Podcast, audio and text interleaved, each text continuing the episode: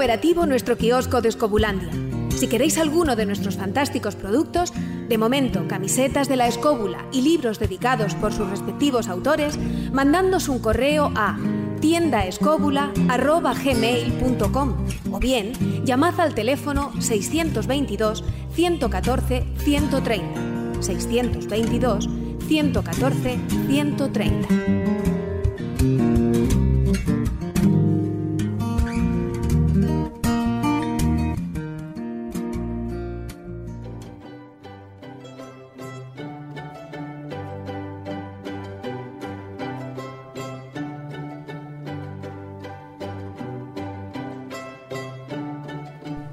escóbula de la brújula.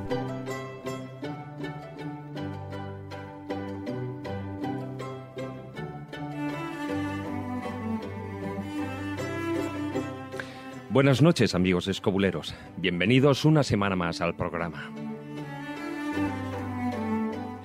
En casi todas las religiones existe un lugar destinado a todos aquellos que no han sido fieles a las creencias impuestas o que no han cumplido de acuerdo con el canon establecido por la doctrina pertinente, por lo que tienen que ser condenados. Ese lugar, que ha recibido diferentes nombres dependiendo de cada religión y cultura, no es otro que el infierno. Pero, ¿se trata de un lugar físico, un estado del alma, o tal vez solo existe en nuestra imaginación.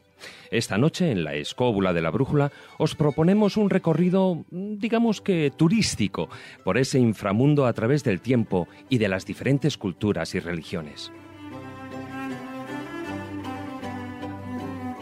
Como es habitual, ilustraremos ese camino con las diferentes secciones. Con nuestro compañero Miguel Zorita abriremos el cofre del tesoro para airear ni más ni menos que las mismísimas calderas de Pedro Botero. En el taller del pintor Marcos Carrasco y Juan Ignacio Cuesta nos introducirán en dos obras maestras, El infierno, un fresco de Luca Signorelli, y El infierno, del tríptico del Jardín de las Delicias, de El Bosco. En el Filandón abordaremos el tema del infierno desde el punto de vista de las diferentes religiones. En la dimensión perdida trataremos el tema de la posesión demoníaca y de los exorcismos. En el zurrón del caminante nos trasladaremos con Maese Cuesta al cráter de Darbaza, situado en el desierto de Karakum, en el Turmequistán. También hablaremos de cine, cómics, literatura y juegos con Javier Sánchez Barba en nuestra sección más transgresora. Y como siempre, para redondear el programa, terminaremos con los cuentos de Callejo y sus moralejas.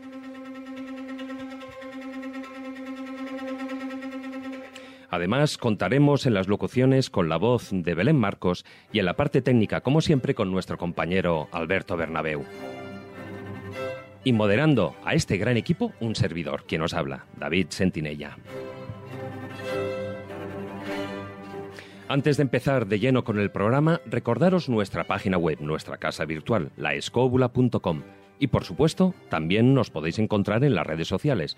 En Facebook, La Escóbula Oficial. Y en Twitter, nuestro perfil es arroba laescóbula13. Y ahora, estáis todos prevenidos. Nuestra escóbula voladora nos va a llevar a un territorio sin explorar, a un submundo desconocido para los vivos. Si vuestra curiosidad es mayor que vuestro temor, nuestra próxima parada es el infierno. Así que, si os atrevéis, comenzamos.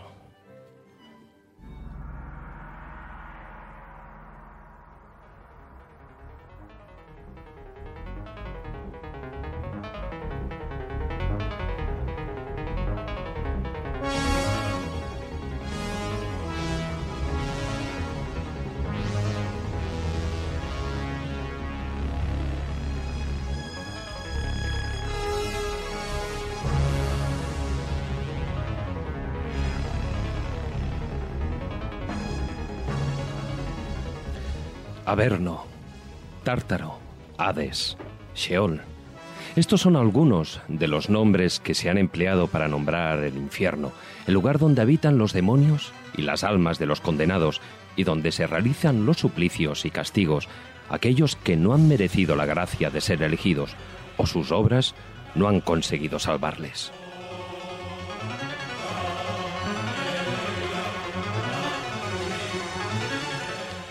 Cuando se creía que la Tierra era plana, se daba por cierto que el infierno se encontraba en el reverso del mundo. Más tarde, superado tan gran error, se lo situó en el centro de nuestro planeta gracias, en gran medida, a la imaginería de Dante Alighieri. Durante siglos la Iglesia creyó que los vapores y el humo que salen por los volcanes eran escapes del infierno, que estaba habitado por legiones de demonios.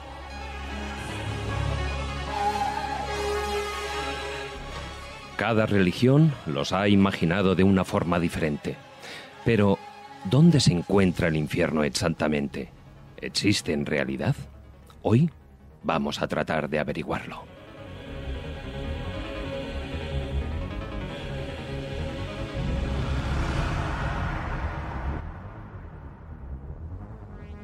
El infierno aparece mencionado en el Corán en unas 66 ocasiones.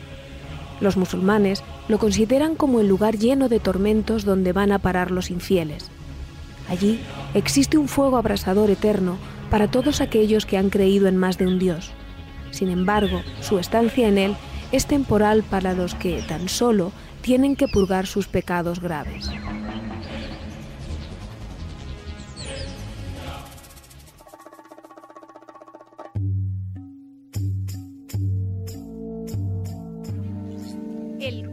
Del tesoro.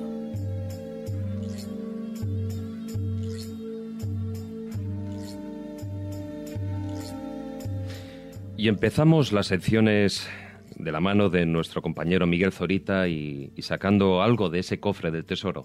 Hola Miguel, buenas noches. Buenas noches, buenas y calurosas noches, porque tal y como andamos aquí metidos en el infierno no es para menos. Desde luego, desde luego. Y aún más, con más razón, cuando el objeto que sacamos de ahí es algo parecido pues a, a esas a las calderas, la caldera de Pedro Pitere, ¿no? Claro, posiblemente las calderas más famosas de todo el infierno, porque como su propio nombre indica, son las calderas prácticamente podríamos decir que de un demonio, de Pedro Botero. Y, y, quizás la cuestión principal de todo este asunto es saber quién es Pedro Botero. Porque sí, porque todo el mundo lo ha utilizado, yo creo que ya... Hay personajes que todo el mundo eh, los conoce, pero nadie sabe quién son, que es una paradoja así muy curiosa porque, por ejemplo, todos hemos ido a hablar de Perico el de los palotes, de Pedro el que andaba por su casa, de Mateo el de la guitarra, y Pedro Botero es uno y Manolo el del bombo. bueno, oh, ese sí que lo sabemos. Eh, ese sí se sabe. Y es lo interesante, hay veces que son personajes reales, que, que llegaron a existir incluso, y otras veces no son reales, pero se sabe de qué tradiciones vienen. Sí, bueno, también se habla de justicia, libertad, y bueno, y muy poca gente sabe lo que es, pero... Claro, ya ahí entraríamos en otros derroteros. Pero lo cierto es que Pedro Botero es uno de esos personajes que tiene una historia muy curiosa detrás, porque, bueno, hay diferentes hipótesis de quién puede ser realmente Pedro Botero. Hay una versión catalana que habla de un tal Pera Porter, que se vería, vendría a ser un personaje no exactamente el inventor de estas calderas, o no estaría tan relacionado con las calderas, pero sí es un personaje dentro de, las leyendas catalanas que sí que desciende a los infiernos. Además es muy curioso porque él eh, contrae una deuda injusta porque su padre ya había saldado esa deuda, pero el notario no deja apuntado ese cobro de la, de la deuda que tenía su padre y, claro, él la hereda y tiene que, que pagarla.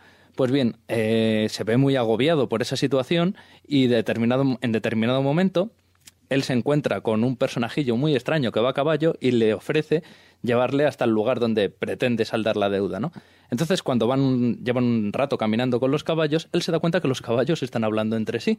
Y entonces dice, bueno, aquí algo raro está pasando, desde luego. Digo yo. y bueno, justo en ese momento, cuando él se da cuenta de que los caballos están yendo cada uno a su bola, se santigua y pide la intervención de la, de la, divinidad, de Dios de la Virgen, del propio Jesucristo, pero es demasiado tarde, entonces los caballos se echan a una de las lagunas de la zona y desaparecen porque se adentran en el infierno. Ella, una vez que llega dentro del infierno, consigue la factura, incluso se encuentra al notario que está en el propio infierno. Bueno, en el fondo es una leyenda muy moralizante y que está, surge posiblemente a principios del siglo XVII y está muy en relación a, a, la, a la corrupción política, administrativa y demás que había en esa zona de Cataluña y en el resto de España, ¿no? Pero es muy moralizante y tiene ese sentido.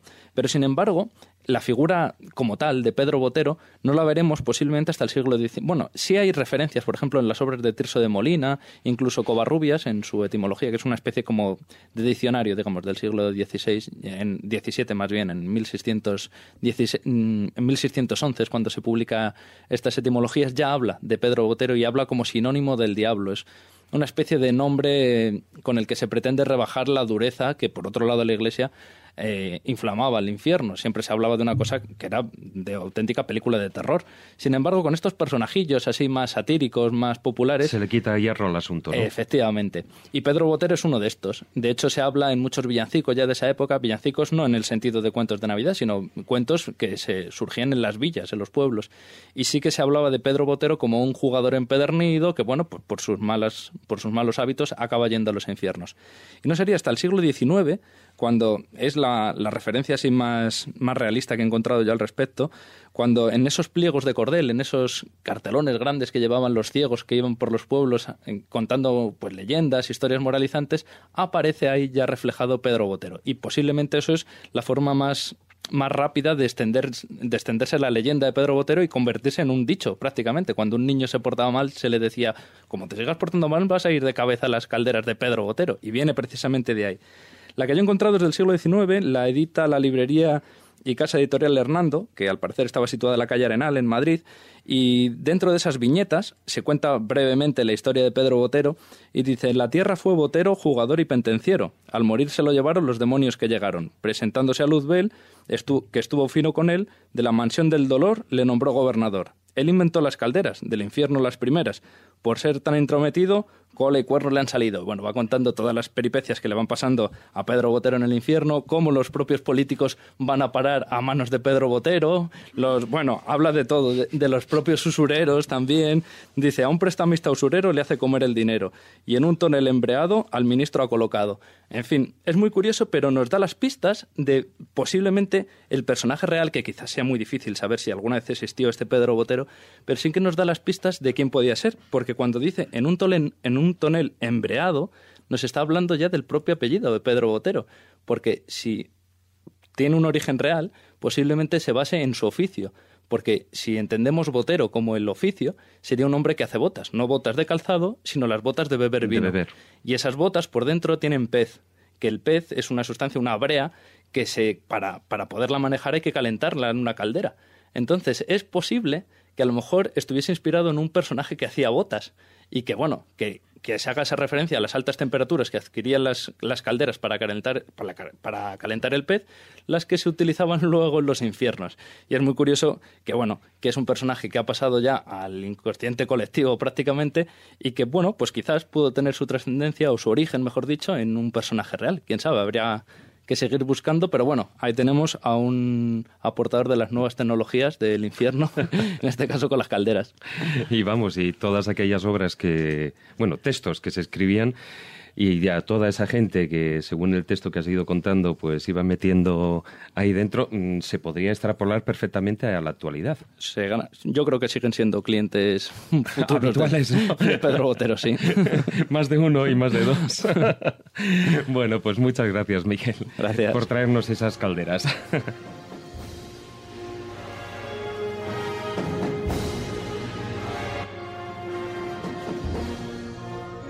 El volcán Masaya se encuentra en Nicaragua y su nombre significa montaña que arde. Cuando los españoles llegaron en el siglo XVI, creyeron que era la boca del infierno, porque los indígenas consultaban a una bruja dentro del volcán, con lo cual el cronista Gonzalo Fernández de Oviedo supuso que ella era el diablo. Posteriormente, Fray Francisco de Bobadilla colocó una cruz a la orilla del cráter para exorcizar al demonio.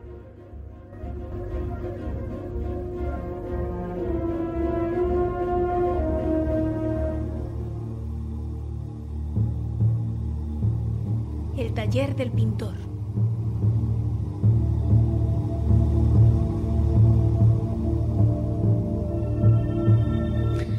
Y es el momento de entrar en, el taller del pintor con Marcos Carrasco y Juan Ignacio Cuesta. Hola, buenas noches a los dos. Muy buenas noches, David. Buenas e infernales noches.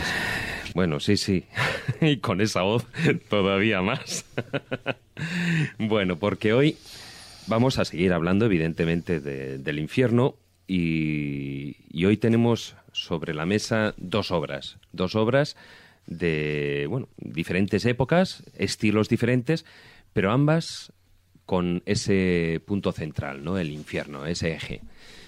Eh, ¿Con cuál empezamos? Yo creo que vamos a empezar con un artista muy curioso que es Luca Signorelli, que en alguna página le hemos visto que lo denominan como el señor de la noche. no tanto por su manera de pintar como por las cosas realmente que pintaba.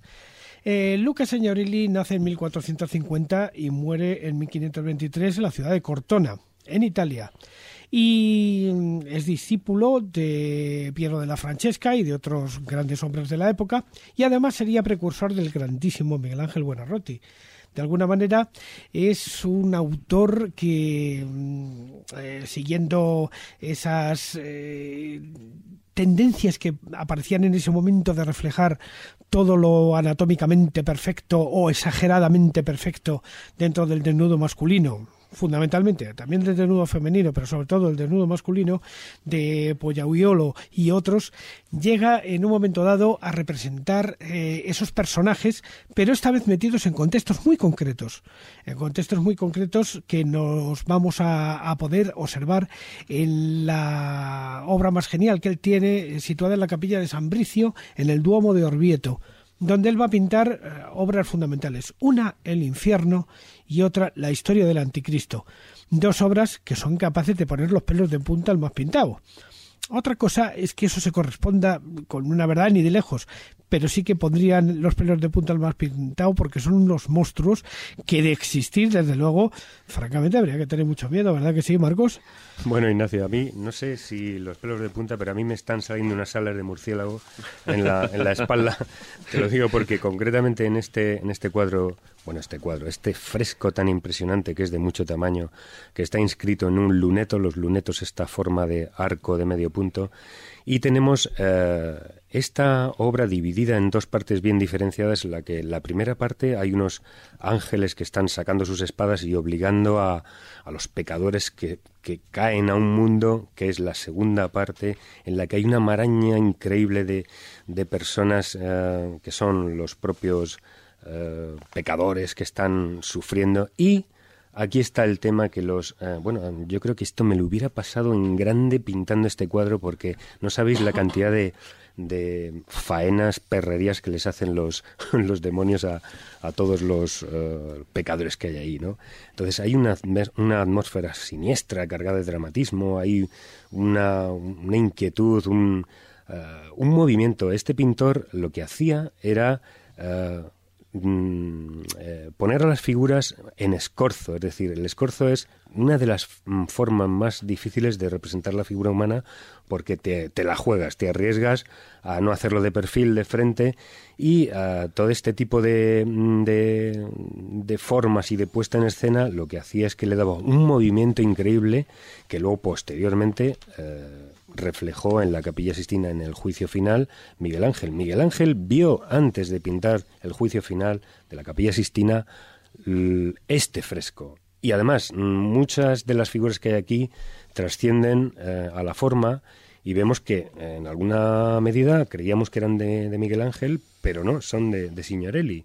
Eh, concretamente, pues hay eh, una, unos demonios que están mordiendo la oreja de, perdón, de uno de los condenados, hay otro que le está mordiendo la cabeza, ¿verdad, Ignacio? Es que, es que esto es, como decir, bueno, voy, a, voy a pensar en alguien que me cae mal y, lo, y lo, voy a retratar aquí. Hay que recordar a los oyentes que eh, la imagen tanto de un cuadro, bueno, de este fresco como de del siguiente cuadro, de la siguiente pintura, que es del Jardín de las Delicias. Hmm. Las dos las tienen ahí en la página web, en laescobula.com. Efectivamente. Y bueno, pues a medida también que podéis, eh, que van comentando el cuadro, podéis pinchar ahí y podéis ver todos estos detalles que tanto Marcos como Juan Ignacio os van comentando. Sí, concretamente hay una que es un demonio alado que lleva a, a, sus espaldas a una mujer y otro que cae a su lado en una postura totalmente inverosímil.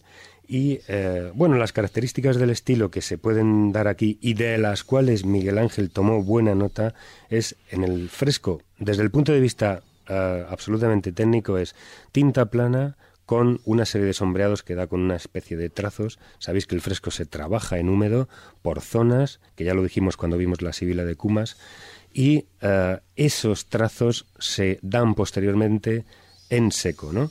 Eh, podríamos decir que las características del estilo de este pintor pues da muchas referencias simbólicas y literarias, como lo hace Miguel Ángel y Leonardo da Vinci por ser neoplatónicos. Y hay una soberbia estructuración espacial, mucha plasticidad de movimiento y unos colores verdaderamente intensos. Ah, y los ángeles que obligan a la gente, los pecadores, a descender a esta, este mare magnum de, gente condenada, están en una tierra de nadie. No da ninguna referencia arquitectónica, ¿verdad, Ignacio? Sí, esto en cuanto a, este cuadro que estábamos comentando ahora, pero es que hay otro cuadro que es mucho más eh, impactante, sobre todo por la cantidad de elementos simbólicos que podemos detectar en él, que sería la historia del anticristo. La historia del anticristo de Luca Signorelli nos va a presentar un casi Cristo, o sea, prácticamente imitando a Cristo. Es lo mismo, excepto porque sus pelos están, digamos, haciendo unos bucles en forma de cuernecillo, porque no es el Cristo, sino que es el anticristo, el que le imita, el que trata de sustituirle. Pero además hay algo en este cuadro que es absolutamente impactante. Y es sobre todo porque el demonio que le está susurrando a la oreja al anticristo mueve sus brazos como si se tratara de una marioneta. de una marioneta, De alguna manera reflejando ese concepto que venía ya del Apocalipsis de San Juan en el sentido de que todos los movimientos del anticristo iban regidos por el diablo. Hoy día sabemos pues que todo esto ha sido muy cuestionado y que hay muchísimas investigaciones sobre el tema que nos deslindan del anticristo del propio diablo de alguna manera. Pero en aquella época aquello estaba tan claro y tan clarísimo como que de alguna manera todo esto estaba eh, em, imbricadas unas cosas dentro de otras, incluso algunas cosas que eran de la época, porque una de las cosas más impactantes de este cuadro es que nos recuerda fundamentalmente la figura de un personaje de la época que es Savonarola. Y esas proclamas que hacía Savonarola, que fue ahorcado por el Papa Alejandro VI, por el Papa Borgia, fue ahorcado y luego le mandaron quemar ya una vez quemado, ¿eh? porque estaba todo el santo día dando esta visión apocalíptica de, de, la vida y de todas estas cuestiones. Bueno, pues en este cuadro eh, está muy claro que este anticristo es el mismo Savonarola. Además, en este cuadro tenemos dos personajes. Ahí en una esquinita quedan el propio autor, creemos que es el autorretrato del propio Luca Signorelli y además el del propio Piero de la Francesca. Un cuadro verdaderamente interesante porque todos los secretos que tiene este tipo de pinturas eh, nos, nos, nos llevan por, por, caminos muy tortuosos a descubrir más o menos las motivaciones que tuvieron. Ambos, eh, creo que habéis comentado que ambos, bueno, por supuesto, el infierno está en la Catedral de Orvieto, en el Duomo de Orvieto. el otro cuadro que has comentado, el Anticristo, también está, bueno, el otro, el otro fresco, que estamos hablando de cuadros ya por costumbre, pero es el fresco, ¿no? Sí, ¿También? todos pertenecen al Duomo. Y tenemos eso por una parte y luego eh, hay un tríptico, el famoso tríptico del Bosco del Jardín, el del Jardín de las Delicias. Y ahí, si no recuerdo mal, es el, tercero, el tercero de ellos, el de la derecha, que es el que hace alusión directa al infierno. Efectivamente. Eh, el de la derecha totalmente tiene unas connotaciones muy oscuras, incluso lo podríamos dividir en tres niveles. Hay que destacar una cosa que desde el punto de vista, eh, pues podríamos decir actual, que es eh, o cinematográfico o fotográfico, este eh, está hecho como una especie de plano, plano general abierto con el horizonte muy alto. ¿Y esto qué quiere decir? En, fotografía y en cine esto lo que significa es el punto de vista de lo divino, del punto de vista de, Dios, muy, muy alejado para ver toda la generalidad. Tenemos en un plano superior pues hay una serie de, fuegos, de, torturas, una serie de construcciones ardiendo. Em, se dice, algunos investigadores dicen que esto mm, fue pues un trauma que el propio pintor pasó de pequeño cuando en su ciudad natal se produjo un gran incendio y aquí veis, eh, lo podemos ver en la escóbula de la brújula, en, perdón, en la, la escóbula.com, la imagen, una ampliación que, que hemos eh, subido, toda esa serie de construcciones con fuegos, con llamas, eh, filas de condenados, haces de luz. Eh, ilustrativamente hablando, esto da mucho juego porque es netamente efectista en cuanto a claroscuro, ¿no? Eh, podemos ver que hay un cuchillo que parte unas dos orejas que, bueno, parece que hace referencia al genital masculino. Hay una especie de, de gaita que podría ser el, el elemento mm, se dice que homosexual o femenino a la derecha, en la parte central, que podríamos decir eh, en el nivel central, es, hay un rostro que dicen que es del propio pintor que mira al espectador y tiene un torso hueco con una serie de seres que salen en su interior. Ah, bueno, hay personas encima de un lago helado y que se están hundiendo porque el, el hielo se, desque, se resquebraja. En la Edad Media uno de los tormentos más alucinantes que podría eh, darse a una persona es mezclar el agua muy caliente con muy fría. Y aquí lo retrata perfectamente. Bueno, pues diciéndolo eh, muy abreviadamente, eh, en esta parte central también nos encontramos con un ave que está encima de una especie de retrete, ¿no? Un ave que se come eh, a los condenados y representa a Satanás, ¿no es así, Ignacio? Sí, representaría a Satanás engullendo a los condenados y además arrojándolos en las heces junto a otros condenados hacia la parte más baja, incluso más baja del propio infierno. Desde luego, hay que reconocer que el Bosco es que tenía una imaginación y una capacidad de fabular verdaderamente. dicen que, que se había fumado, que se había tomado, que... Sí, bien, se ha pensado siempre que él eh, andaba siempre entre tóxicos, posiblemente tóxicos no ilegales, porque en su época realmente no lo eran, sino que los propios pigmentos de la pintura Los vapores, eh, igual. le llevaban a ese tipo de alucinaciones. Además, eh, hay una cosa muy curiosa que quisiera resaltar. Eh, no sabemos por qué el Bosco identificó el, el infierno con los instrumentos de música.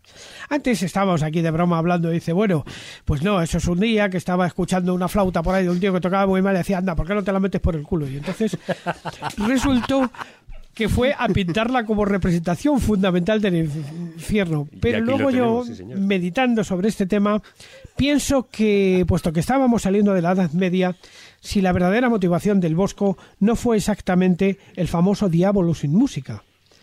Porque de alguna manera sabemos que en la Edad Media ese tritono que hacía de alguna manera una extraña mm, eh, un extraño acorde disonante era el lugar por el que pensaban en aquel momento que el diablo entraba a dominar de alguna manera la mente de los hombres. Esos tritonos que se forman eh, de alguna manera dentro de la escala musical eh, permitían crear una puerta, una puerta según la ideología de la época que permitía que, que el diablo nos tentara y que el diablo disturbara a los hombres de su función principal que era el rezo, el rezo mediante el canto gregoriano.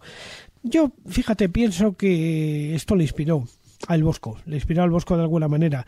El diablo sin música no le inspiró como tal, como técnica musical, sino que dijo, ya está, si el diablo entra a través de la música, el infierno tiene que ser musical. Bueno, pues hay una consideración última que quería eh, que los oyentes se fijaran, es que eh, nada nace espontáneamente, ningún estilo, ninguna idea.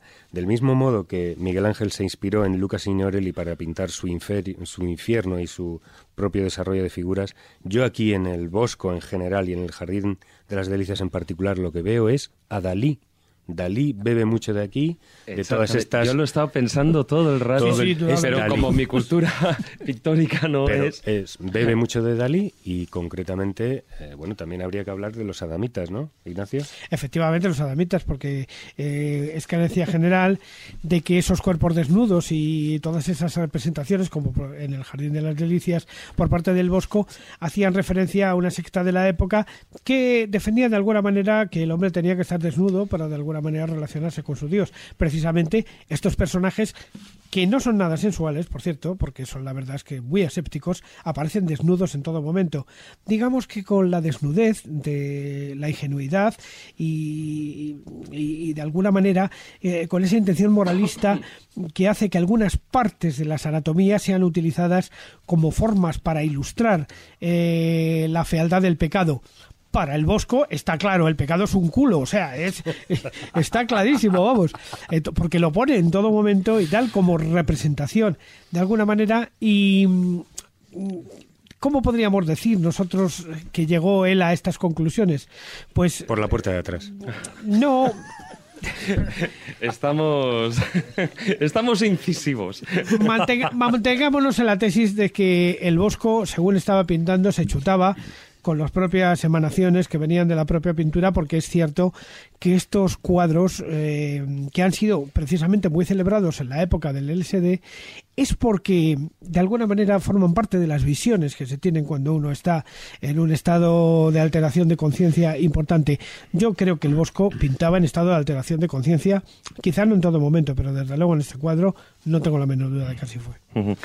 Y de este, de este último, del infierno, del jardín de las delicias, de ese tríptico, del panel de la derecha, eh, tú antes, eh, Marcos, estabas comentando si lo partiéramos fotográficamente en tres partes, ¿no?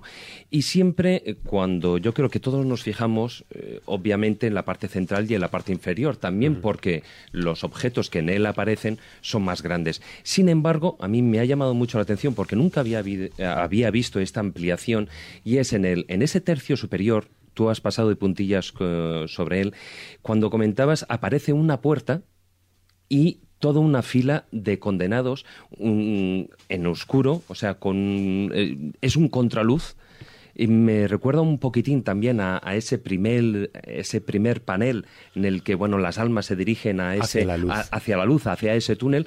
Pero en este caso es una puerta y ahí sí que como tú decías los claros oscuros son fenomenales no vamos a mí me parece una fotografía de, gente que está entrando bueno como quien dice al lugar a un matadero no efectivamente. Y ahí eh, eh, aquí mm, hay muchísima figura humana. Eh, claro, como está en un entorno de penumbras, no te das cuenta qué es lo que estás viendo. Ah, normalmente en las páginas del Museo del Prado tú puedes descargarte esta imagen a muchísima resolución y si tienes una gran pantalla puedes pasarte horas y horas viendo la cantidad de filas de condenados, lo que hacen los diablos, los dirigen como si fueran rebaños, los hacen sufrir, eh, los queman y claro, incluso ese haz de luz que dices tú da una especie de, de luz de esperanza dentro del propio infierno, como que se dirigen hacia una luminosidad mm, un poco como la, eh, la luz que hay detrás de, de, la experiencia cercana a la muerte, ¿no? Que todos vemos, pero en negativo. Quisiera yo entender. No sé, desde luego, indudablemente, si alguien quiere alucinar con la pintura, de todos los cuadros que se han pintado en la historia de la humanidad, este es un cuadro de referencia. O sea, el Jardín de las Delicias del Bosco, en sus tres partes, es fundamental para darse cuenta de que mm, en un momento dado el hombre fue capaz de simbolizar todos sus miedos, todas sus incertidumbres y sobre todo, fundamentalmente, toda su inseguridad ante el más allá de una manera absolutamente alucinante. O sea, el bosque es fundamental. Para que luego digan que los alucinógenos son malos, ¿no? ahí estamos. Muchas gracias, Marcos. Muchas gracias. Ah, buenas noches. Muchas gracias a ti.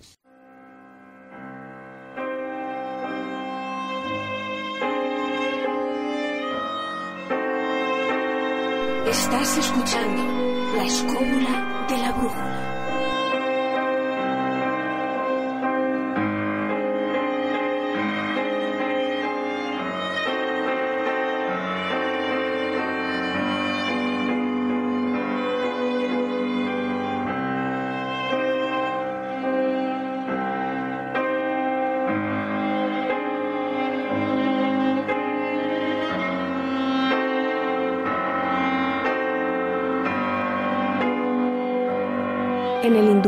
Se habla de una amplia diversidad de infiernos que no son sino comparables con el purgatorio cristiano, ya que la creencia más extendida es que las almas no permanecen eternamente en ellos, sino que allí se purifican.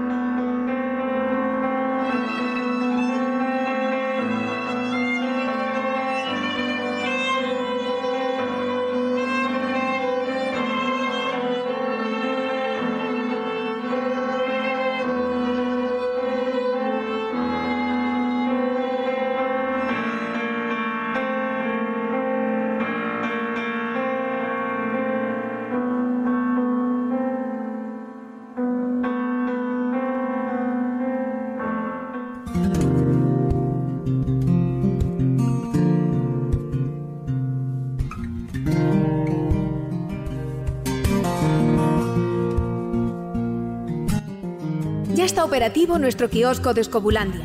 Si queréis alguno de nuestros fantásticos productos, de momento camisetas de la escóbula y libros dedicados por sus respectivos autores, mandándos un correo a tiendaescóbula.gmail.com o bien llamad al teléfono 622 114 130 622 114 130.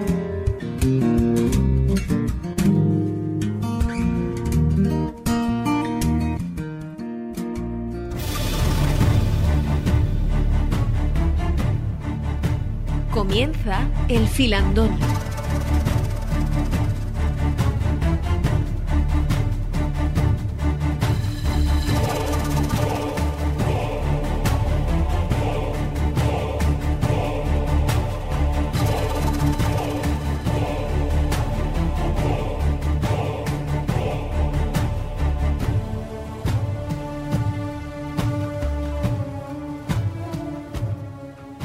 Y empezamos nuestro filandón en el que vamos a hablar de este, bueno, por supuesto, del tema central del programa del infierno. Y vamos a hablar de los diferentes puntos de vista de, que tienen las diferentes religiones o las que han tenido, porque algunas han desaparecido ¿no? a lo largo de la historia de la humanidad. Pero me gustaría comenzar con, con todos los asistentes en la mesa, eh, haciéndoos una pregunta, ¿no? ¿Cuál es vuestra visión particular del infierno? Bueno, primero, ¿creéis en el infierno? Y no estamos hablando del infierno es el, el metro a las siete y media de la mañana. No, no estoy hablando de eso. Estamos hablando del contenido del programa. ¿Cuál es vuestra visión particular del infierno? A ver, empezamos. Miguel. Pues mm, yo coincido más que como un lugar geográfico. Sí que es como. Yo lo encajaría mejor como un lugar eh, como un estado mental, prácticamente se podría hablar, como un estado emocional, ahí sí encaja más. Como lugar físico, pues la verdad que el paso del tiempo ha demostrado que no tiene prácticamente ningún sentido. De hecho, si, va, si, si es un lugar que, claro, la condición sine qua non es que está más allá de la muerte. Con lo cual tampoco tiene sentido que sea un lugar geográfico, porque una vez que te mueres no ocupas lugar en el espacio físico. Por lo tanto, en ese sentido, yo me, me encaja mejor como eso, como un estado de ánimo, como uh -huh. un lo que pasa es que por esa misma regla de tres tampoco existe el cielo. Sí, sí existe, pero también en ese mismo estado. Es decir, como un estado, como un estado espiritual. Se según los días. si llueve, no esos llueve. días. bueno, luego continuaremos con el tema. Jesús. No, estoy de acuerdo con Miguel en el sentido de que últimamente eh, todas las tendencias a decir que el infierno mm, es un lugar, no es un lugar, sino que es más bien un estado de ánimo. Eh, los católicos, los últimos papas, Juan Pablo II y Benito XVI, lo han reiterado, incluso mmm, sí han reafirmado la existencia del cielo y del infierno, la del purgatorio ya sabes que la gran controversia, por ejemplo, con el dentro de las religiones cristianas, algunos que dicen que sí, otros que no, y el limbo se lo cargaron hace muy poquito tiempo. O sea que el limbo ya es un, ni es lugar, ni es estado, ni es nada. Eh, ¿Qué sería el infierno para mí? Bueno, Jean-Paul Sartre ya decía que el infierno son los otros. Desde siempre vemos lo malo en los demás y no vemos eh, ese pequeño diablillo que todos tenemos dentro, que al final convertimos este planeta en un infierno, precisamente porque intentamos sacar siempre nuestro peor lado. Mm, yo entiendo que el infierno, entendido así, claro que sigue existiendo. Muchísima gente, pero muchísimos piensan que el infierno está aquí, en este planeta, que algo hemos hecho para haber nacido en el planeta Tierra. Pero con independencia de eso, entiendo que siempre el infierno habría que asociarlo con esa tendencia que tienen todas, todas las religiones, antiguas, modernas, eh, de Oriente y de Occidente, en ubicar un sitio para aquellos que se consideran malvados, para los pecadores. ¿Por qué? Porque yo creo que es una doctrina terapéutica. Es un poco como decir, algo les tiene que pasar a esta gente que ha hecho tanto mal en, aquí, en este momento, en el aquí y la ahora. Pero es muy consoladora. Eso no quiere decir que luego esa gente cuando muera al final purgue, como dice la ley del karma, que todas, toda acción tiene una reacción y por lo tanto cualquier cosa que tú hagas tiene unas consecuencias. Aquí o en la otra vida, ¿no? Como se decía en Gladiator, cada acto que tú haces en esta tierra tiene un eco en la eternidad. Bueno, pues en ese sentido, claro que sí. Puede haber un cielo, puede haber un infierno y sobre todo los que creemos, esto ya es una creencia particular mía, que con la muerte no se termina todo, es decir, que hay algo más. Lo que también tengo claro es que ese algo más, esa otra vida que está en el más allá, no se corresponde con ese cielo y con ese infierno cristiano que nos han inculcado. Y luego en la tertulia, si queréis, ya lo Sí. desarrollaré un poco más. Iremos hablando sobre ese tema. Javi, Bueno, pues eh, estoy bueno, con... primero buenas noches, porque Buenas noches. te acabas de incorporar. Estoy con Miguel y con Jesús. eh, Creo que es más un estado mental, pero como curiosidad y anécdota, hace poco, bueno, hace un año y medio tuve el placer de conocer a un, a un personaje que creo que ya habrá fallecido. Y este personaje me contó una anécdota. Y es que, por ejemplo, la pasionaria, justo el, día que murió, la mañana antes, pidió confesión. Y todos conocemos la biografía de la pasionaria. Por lo tanto, eso no sé si además hace poco ha salido a la luz que fue un hecho de verdad. Y este hombre estuvo ahí. Cuando te haces mayor, al final terminas creyendo todo por si acaso. Que se lo digan al emperador Constantino. Claro, yo por si acaso me voy a confesar, no sé que haya de verdad un cielo y un infierno, y bueno, así se perdonan los pecados, reseteo el disco duro. Entonces, pues, no sé. Eh, Queda muy macarra decir que no crees, pero bueno, siempre es bonito pensar, bueno, ya les castigará a Dios. a ver, Marcos. Buenas noches. Eh, Te han, esto- te han esto- dejado el listón ahí. Bueno, esto está que arde, ya lo sabes. Eh, la cuestión está en que yo, yo estoy con, con Miguel y con Jesús en que realmente el, el infierno debe estar aquí porque hay algunas situaciones pues de enfrenta- enfrentamientos entre bandos eh, irreconciliables eh, que lo vemos que llevan miles de años dándose dándose eh, palos y todavía no acaban y seguirán y seguirán así. Entonces también la idea del karma bueno, pues oriental, hindú más bien, en que cada acción tiene su, su o cada reacción tiene su efecto, su eh, este tipo de, rueda kármica que ellos plantean, quiere decirse que, mm, vale, si alguien hace, la hace, la tiene que pagar. Entonces, ¿pero dónde lo paga? ¿Aquí o, después de la vida?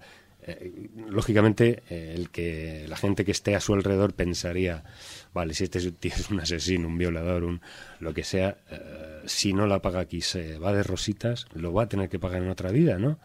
Pero mm, creo que el infierno, en muchas ocasiones, mm, creo en pequeños infiernos personales, en, efectos de culpabilidad que uno tiene por no haber hecho cosas, eh, por situaciones personales que, sí pueden ser para muchas personas eh, infierno y que dan lugar a, pues, a suicidios por- porque no son capaces de aguantar ciertas situaciones, ¿no? Juan Ignacio. Bueno, eh, indudablemente el infierno es una metáfora. Yo estoy absolutamente convencido de ello, pero no ahora, sino hace muchos años que lo estoy. No tantos, porque cuando era un poquito más pequeño yo vivía aterrado con eso del fuego eterno y esas cosas, eh, esa imagen de algo que se quema y, y de alguien que queman y esos alaridos y además y por toda la eternidad y por toda la eternidad pues hemos crecido de alguna manera eh, hasta que hemos descubierto que era un instrumento de opresión, eh, indudablemente, porque no tiene nada que ver. Evidentemente, ¿cómo va a sufrir un ser espiritual el tormento del fuego si no hay nada que quemar? Si es que es no, no es racional, no, no tiene sentido. Y sin embargo, sí que existe un concepto que hablaríamos del infierno como tormento eterno. Y tormento eterno, pero claro, la eternidad, que es la propia vida, de alguna manera la propia vida es eterna hasta que esa vida termina. Entonces ahí sí que podemos hablar de un tormento eterno. Y un tormento eterno es observar pues eh, lo que tenemos alrededor, eh, la cantidad de distorsiones que llevan al ser humano pues a tener que pasar por, por, por, por situaciones verdaderamente terribles a lo largo de toda su vida. En los países occidentales, por ejemplo, en general, eh, tenemos una visión distinta del asunto porque vivimos más o menos dentro de un colchón. Pero en cuanto nos salimos del ámbito occidental, hay gente que vive en un infierno toda su santa vida, porque eh, es ese tormento eterno, el tormento de tener que buscar qué comer, el tener que buscar eh, con qué curarse, el tener que buscar eh, hasta lo más mínimo para poder dar de comer a tus hijos. Eso sí que es un infierno de verdad. Y no es una metáfora, ese es un infierno real. Y un infierno que es eterno, claro que es eterno, dura toda la vida, joder, más eternidad no hay. Es que es así. Eh, por eso, bien, esto puede dar lugar a que hablemos de muchas discusiones, a cómo se ha concebido a lo largo del tiempo y en todas las culturas ese concepto de infierno, pero claramente el infierno es una metáfora. La Iglesia lo ha reconocido y está claro que hay otra cosa que la Iglesia ha reconocido y que no debemos olvidar. Es un estado del alma que no encuentra la paz y ahí sí que podemos hablar de la trascendencia y podemos hablar de muchas cosas. De hecho, bueno, hay muchos eh, sacerdotes de, la Iglesia Católica que, bueno, pues consideran que se está mm, restando importancia, ¿no? A ese infierno y a la condenación de eterna por, por decir una manera, por no asustar realmente a los feligreses y que ellos consideran, o sea, todavía independientemente, como decías Jesús, de, las declaraciones que han hecho los dos últimos papas, eh, al respecto, digo los dos, o sea, porque el, eh, actual todavía no ha dicho nada, ¿no? Pero eh, los dos anteriores sí que dejaron clara constancia de, su pensar respecto al, infierno. Pero aún así hay muchos sacerdotes de la Iglesia Católica que todavía consideran que el infierno es real. Claro, vamos a ver, que no se considere un lugar no quiere decir que no se considere real. Son cosas distintas. Lo que ha cambiado la doctrina, lo que han dicho los teólogos adaptándose también a, a los nuevos tiempos, es cierto que en la Edad Media asustaba más comentar y decir a la gente que tenía un infierno, que le estaba esperando un infierno para aquellos pecadores, que era subterráneo y que además estaba lleno de fuego, esas calderas de Pepe Botero. Sí, y además sofismático, porque ¿qué se defendía en la Edad Media? Cuando la gente oponía, dice, pero es que claro, no te puedes estar quemando eternamente, o sea, te quemas una vez y ya te has quemado. Dice, no, pero como la resurrección de los muertos se produce y eh, eh, ha de producirse inevitablemente, te resucitarán cada vez para que te vuelvan a quemar. Y eso se mantuvo en la Edad Media. Por lo tanto, la gente vivía aterrada. Sí, claro, y una vez que me quemen, me resucitan y otra vez me vuelven a quemar. Claro, y así, claro, lo puedes hacer eterno. Pero claro, evidentemente eso rompe las leyes de toda la lógica, de toda la física. O sea, la ley de conservación de la energía que puestos a hablar teológicamente es obra de Dios, hombre, contraviene todo esto y Dios no es un imbécil, está claro, vamos. De todos modos, ahí entra muy a colación el tema del mundo islámico, donde en el mundo islámico se tiene conciencia de que el, infierno no es eterno, a pesar de que ellos también tienen su particular infierno, no es eterno, porque como es obra de Dios, al fin y al cabo, lo que Dios hace no dura para siempre, porque lo único que dura para siempre es Dios. Por lo tanto, el infierno también tiene su fin. Es, no, hay un caso en el que sí se considera que es eterno, que es en el caso, por ejemplo, que los musulmanes sufíes eh, ah, consideran... ahí entramos en otro ahí tema. entramos en otro tema, es que cuando dicen, no, es que el problema no es el infierno y su castigo, el problema es que no puedes ver a Dios y ese es tu infierno. Claro. Eso es lo que mantiene el sufí. Eso, fíjate, entra muy en relación con lo que decía Séneca, pero no Séneca, el, que, el, famoso Séneca cordobés que conocemos a día de hoy, sino su propio padre, que también dejó documentos escritos y obras retóricas muy interesantes, por cierto. Y él hablaba del infierno como el olvido. En el momento en el que son pasamos desapercibidos para los demás en la eternidad, estamos en un verdadero infierno, porque nadie se acuerda de nosotros, dejamos de existir para siempre. Precisamente uno de los cuatro ríos del Hades es el Lete, que es el olvido. Una forma de concebir o cómo concebían nuestros antepasados medievales el infierno dentro de la teología cristiana lo vemos en catedrales, es decir, eh, solo tenemos que ir a la Catedral de Becelay, por ejemplo, en Francia, o en España, cito dos. Esa, es la típica. No, no, pero cuidado, en España hay dos perfectas. Siempre se citan las extranjeras, no sé por qué, pero la de Toledo, la, de León, en sendas portadas, en los dinteles de esas portadas, aparece la descripción del infierno con el leviatán, esa boca infernal que va tragando a los réprobos a los condenados y donde se ve también la, balanza, cómo se pesan las almas, que en el fondo eso es muy curioso, porque eh, toda esa tradición escatológica del, juicio final y de cómo se van abriendo los ataúdes y cómo unos, los elegidos, van hacia un lugar y los condenados van a otro, no es una teología propia del cristianismo. Eso ya se utilizaba en, dentro de todo el mito grecorromano y, por supuesto, también en Egipto, ¿no? donde se ve claramente cómo se pesan las almas y quién es el dios, o en este caso la diosa, eh, que es la que se encarga un poco de establecer quién son los justos y los, o los injustos. Pero siempre hay una serie de constantes. Lo de la balanza es genérico, es una especie de metáfora o de símbolo universal. Pero ya digo, si queremos ver un poco qué concepción tienen o tenían donde les aterrorizaba precisamente a la hora de morir y morir en pecado mortal. Por eso las confesiones eran mucho más habituales que, las de ahora. Siempre estaban pues con la sensación de que podían morir en cualquier momento y efectivamente, o bien por una guerra o bien por una peste, eh, la mortalidad era muy, muy abundante y era muy difícil que, que alguien llegara a los 40 años. Entonces, ahí se reflejaba perfectamente. Y sobre todo, esa sensación de que esas, esos dinteles, esas, fin, esos pórticos, en el fondo es un cómic para que aquellas personas que eran analfabetas supieran perfectamente con un solo vistazo encoger un poco el alma, porque en el fondo ya sabéis que este tipo de religiones El están basadas de en el, temor de en el Dios. miedo. Claro, claro. Mira, eso aparece muy bien reflejado, por ejemplo, en el siglo XVII, en esa España del siglo de oro, cuando había, por ejemplo, esos duelos entre los espadachines y uno de ellos estaba herido de muerte. Eh, los testigos que pasaban por allí, antes de llamar a un médico, llamaban a un sacerdote para que le diese confesión. Claro, de- y el- confesión, quiero confesión. y el propio Es herido que pedía la confesión. Lo, reco- lo recoge. De, de hecho, estaba eh, estipulado cómo los médicos tenían que. eh, estaban obligados a no curar al enfermo si no pedía confesión. Que eso es otro tema también realmente interesante a nivel Bueno, sociológico. Y de todas formas, estamos, hemos empezado por el tema de, de la Edad Media. Sí es cierto que gran parte de la iconografía que nos ha llegado, o sea, de ese infierno, como hoy en día tenemos entendido iconográficamente, proviene, eh, digamos, sustancialmente de, de la Edad Media, ¿no? Pero eh, eso se veía de una manera muy diferente en lo que podría ser la época antigua. Estamos hablando, eh, no me estoy refiriendo pues a la época de, de la religión sumeria y demás, que incluso, bueno, ellos sí que entendían que el, infierno era el fin de todo y que más allá, o sea, todas las almas y los difuntos iban allí y penaban y, y no había nada más. Y eso lo vemos en la epopeya del Gilgamesh, ¿no? Pero centrándonos un poquitín más acerca del tiempo, lo que podría ser el periodo eh, greco-romano, la visión era diferente. Sí, evidentemente dentro de sus creencias también había un más allá y también había su parte buena, esos eh, jardines de las Hespérides, esos eh, campos, Campos elíseos, elíseos.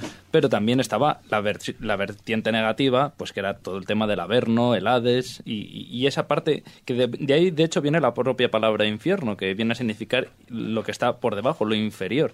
Y en el mundo clásico también es cierto que había antes de de esos lugares infernales más allá de la, de la vida, sí que estaban unos lugares a los que iban condenados personajes, ciertos personajes de la mitología, como por ejemplo eran los titanes, que no era un infierno como tal, pero sí que eran lugares de tortura. El caso, por ejemplo, más conocido es el de Ision y Ticio, que son varios de los titanes, que se les condena pues a torturas eternas, como por ejemplo a Ticio se le condena a que todos los días un águila le, abra el costado y le vaya comiendo poco a poco el hígado hasta que se hace de noche y el águila se va, se reconstruye el hígado por la noche y en la mañana siguiente vuelve a aparecer insistentemente este animal hasta destrozar el, el propio hígado justo hasta ese límite para que vuelva otra vez la condena eterna. A Ixion, por ejemplo, está continuamente dando vueltas. En fin, sería largo enumerar todas esas tradiciones, pero, mejor dicho, torturas, pero sí que es cierto que, que, que se- sí que se identificaban como lugares geográficos concretos. Ahí sí que se,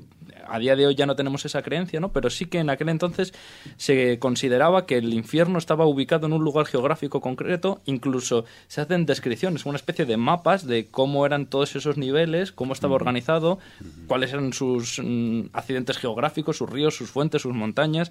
Incluso hay descripciones muy interesantes como la que menciona Estrabón. Estrabón, hablando de Homero, dice que quizás Homero, al hablar del tártaro, en realidad en lo que estaba pensando eran tartesos y que había un- Ajá. cierta relación entre ese sur de España. Ya sabemos que Tartesos es a día de hoy un poco difícil de ubicar geográficamente, pero sí que se sabe que estaba en el sur de la península ibérica, con ese infierno, con ese lugar donde perecían las almas y sufrían todo tipo de torturas. Pero luego también es muy interesante porque hay un tipo de creencia dentro del mundo clásico que entendería el infierno como en el mundo en el que vivimos, que son los pitagóricos, ya que los pitagóricos, al creer en la transmigración de las almas, en esa especie de reencarnación, pues verían como el lugar de condena el propio mundo en el que vivimos y que esos, eh, esas almas, al volver a al errar, al comportarse negativamente, pues sufrirían su suplicio en el siguiente estado, en, el- en la siguiente vida.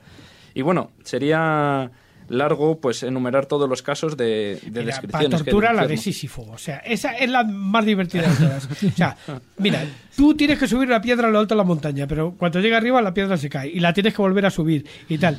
Era lo que eh, en términos actuales diríamos una auténtica cabronada, pero una cabronada eterna, porque claro, si tienes que subir la piedra continuamente... eh, Claro, pero, pero luego fíjate que todas estas torturas y todos estos mm, viajes por el infierno tienen su mensaje. Por ejemplo, es inevitable si hablamos del mundo clásico hablar de Virgilio y su Eneida. Entonces ahí se, se descubre cómo, pues, prácticamente lo, lo mismo que le pasa a, Home- a, a, lo diré, a. Odiseo en, en su viaje que tiene que ir superando pruebas, pues Eneas también tiene que ir superando esas pruebas. O lo que cuenta Puleyo, por ejemplo, de Psique, que ahí es realmente interesante ese caso, porque habla de...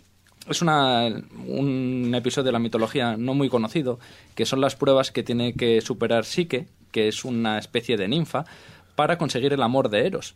Eros es el propio amor, aunque hay muchas vertientes para entenderlo, ¿no? Pero eh, es en el fondo lo que está tratando de transmitir esta historia de esa muchacha que desciende a los infiernos, es los méritos que tiene que hacer la mente para entender el amor. Y es realmente interesante cómo Psique, que ya digo, la, la metáfora de la mente, va superando todas esas pruebas, in- incluso eh, descender a los infiernos para nada menos que conseguir la belleza de Proserpina, que es una de las, de las habitantes más célebres de ese Averno romano. Pero bueno, ya que hablo del Averno, para concluir, hablamos del Averno y hablamos de un lugar concreto, que es el subsuelo de Cumas, donde según según Virgilio, se encontraba precisamente ese infierno, ese Averno. De hecho, en la el propio cráter y del que monte perfora Averno. Agripa para conectar la laguna Estigia con la, con la, con la cueva de la Sibila. Claro, porque otro de los enclaves fundamentales es la laguna Estigia. Claro, uno de esos, bueno, de esos cinco ríos, ¿no? Que podríamos, bueno, de No exactamente, partes. porque la laguna, pues como su propio nombre indica, no es un río. No, no, no, no, pero me refiero, eh, antes se hacía mención esos cinco ríos de, del Hades y que atravesaban, bueno, pues ahí estaríamos hablando de, del Aqueronte, por supuesto, ¿no? Del, eh, ¿cuál era el otro? El. Cocito, el Laetes, el, El- Erebo. Que Y- de, de hecho el río Leto se identifica, creo que ya lo dije cuando hablamos del programa sobre los mundos subterráneos, se identifica con el río Lamia en Galicia. Creo que es el río Lamia, me parece que sí. Sí, bueno, detrás de todo esto siempre hay una, una identificación topográfica de alguna manera. No olvidemos que el Vesubio prácticamente era la metáfora que en el mundo clásico se tenía de lo que era el Claro, auténtico infierno. es que ¿no? también hay que entender esa mentalidad. Para nosotros a día de hoy es muy fácil entender que es un volcán porque ya desde el colegio nos lo explican y es muy razonable entender cómo funciona a día de hoy un volcán.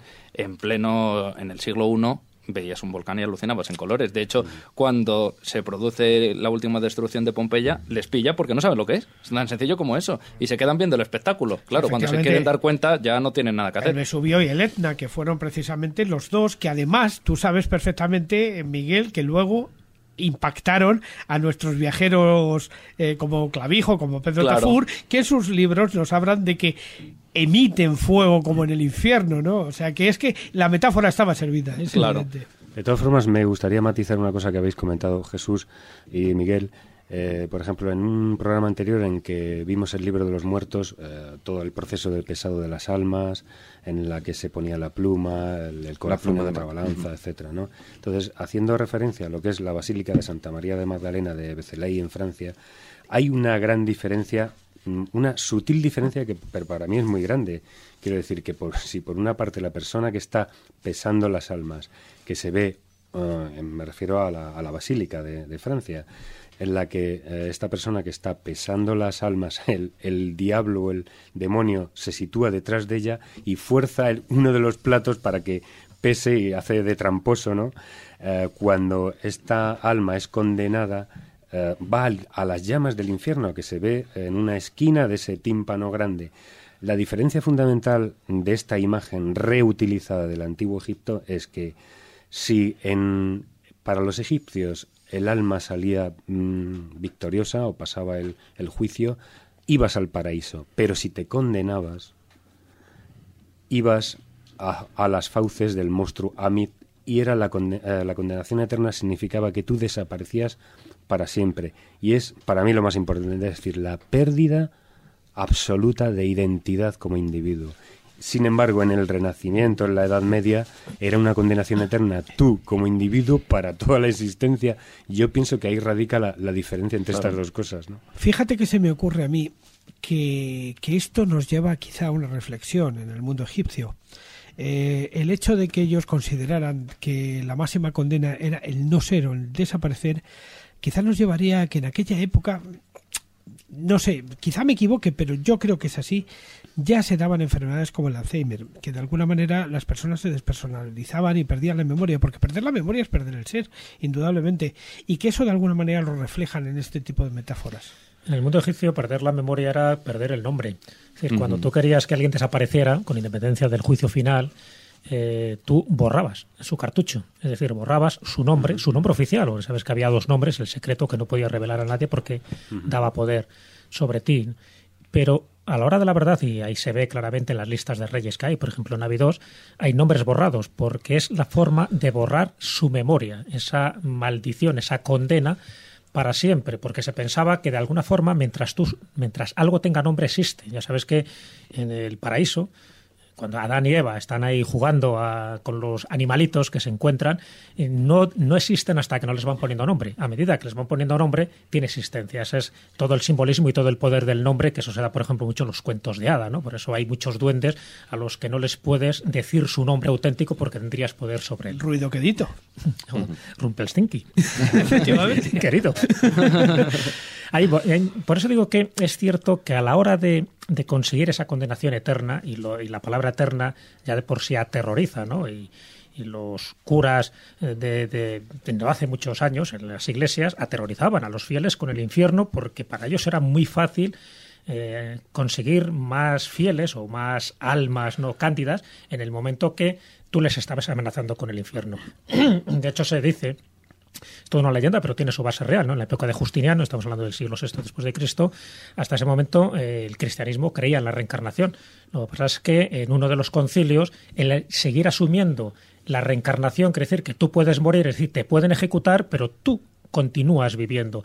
Y eso era muy peligroso, sobre todo para la vida de los reyes, de los emperadores, incluso de los propios papas. Entonces se erradica de un plumazo la creencia en la reencarnación porque claro, cuando tú a alguien le pillas cometiendo un magnicidio, dice, vale, su cabeza va a rodar de forma inmediata, pero es que vuelve otra vez a la tierra. Y eso era como una especie de consolación para el propio asesino que de alguna forma podría hacer una, una pedorreta o incluso hacer un calvo o una peineta diciendo, bueno, me, ejecutáis, pero yo al final vuelvo otra vez a reencarnarme. Entonces dijeron, se acabó. No existe la teoría de la reencarnación para el cristianismo a partir del siglo VI. Si lo existía, por supuesto, para todas las religiones orientales.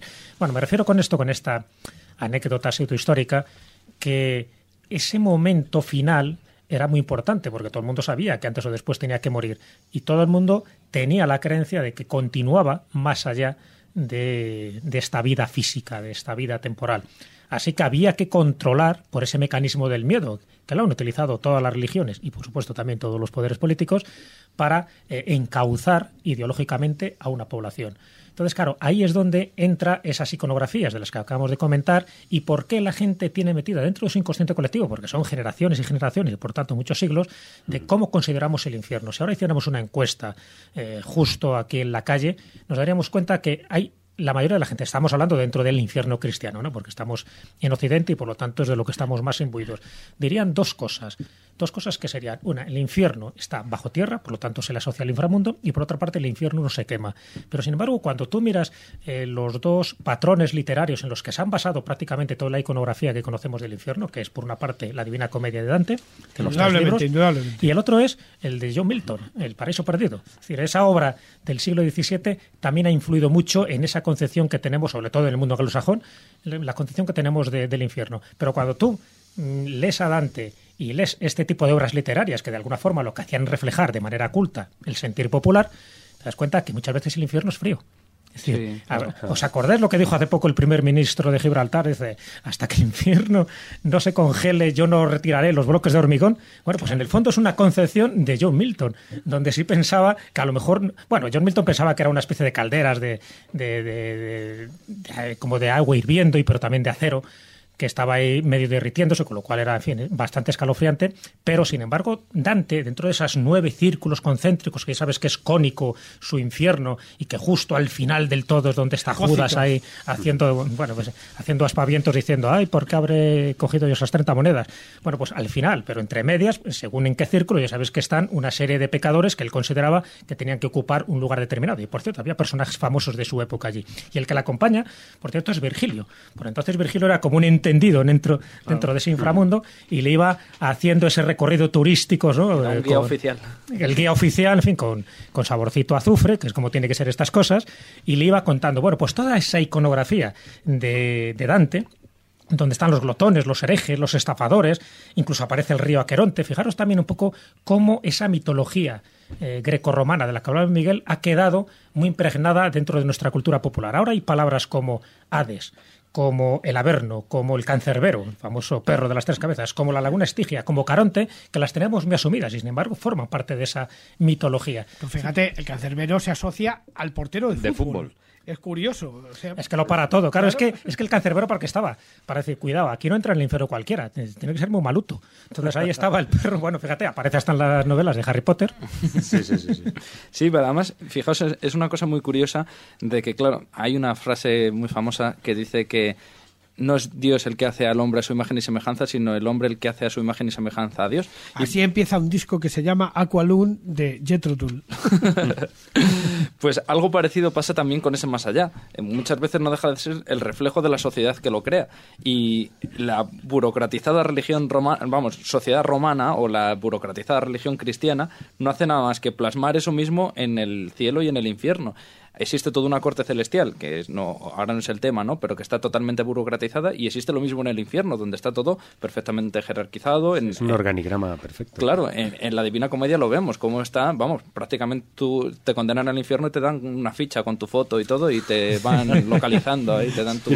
Claro, pero, pero no, no olvidemos que la Divina Code- Comedia, al ser una obra poética, lo que hace es metáforas que luego lo que pasa es que claro. luego van a alimentar de alguna manera el ideario popular, porque todo esto es una labor de psicoanálisis, si, si Claro. os dais cuenta, claro. Y además es que, fijaos, porque el infierno, vale, puede ser lo peor del mundo, pero no es el caos. Está perfectamente organizado y además quizás sea uno de los puntos también más interesantes, porque Hombre. es la fuente de, de toda la literatura de terror que surge siglos después, porque es el, eh, vamos, la recreación absoluta del sadismo, de cómo se puede ser lo más malo del mundo, porque claro, eso no deja de reflejar la mala leche que tiene el ser humano, porque para inventarse todas esas torturas, antes hablábamos de Sísifo, pero bueno, todo lo que se dice que pasa en el infierno cuando te derriten todo tipo de metales encima, cuando te hacen comer todo tipo de cosas ardiendo, no deja de ser eso, que además, por ejemplo, en el mundo islámico también es interesante porque las descripciones que hay del infierno llegan a ser contradictorias, porque todo es tan de fuego que al final no tendría sentido decir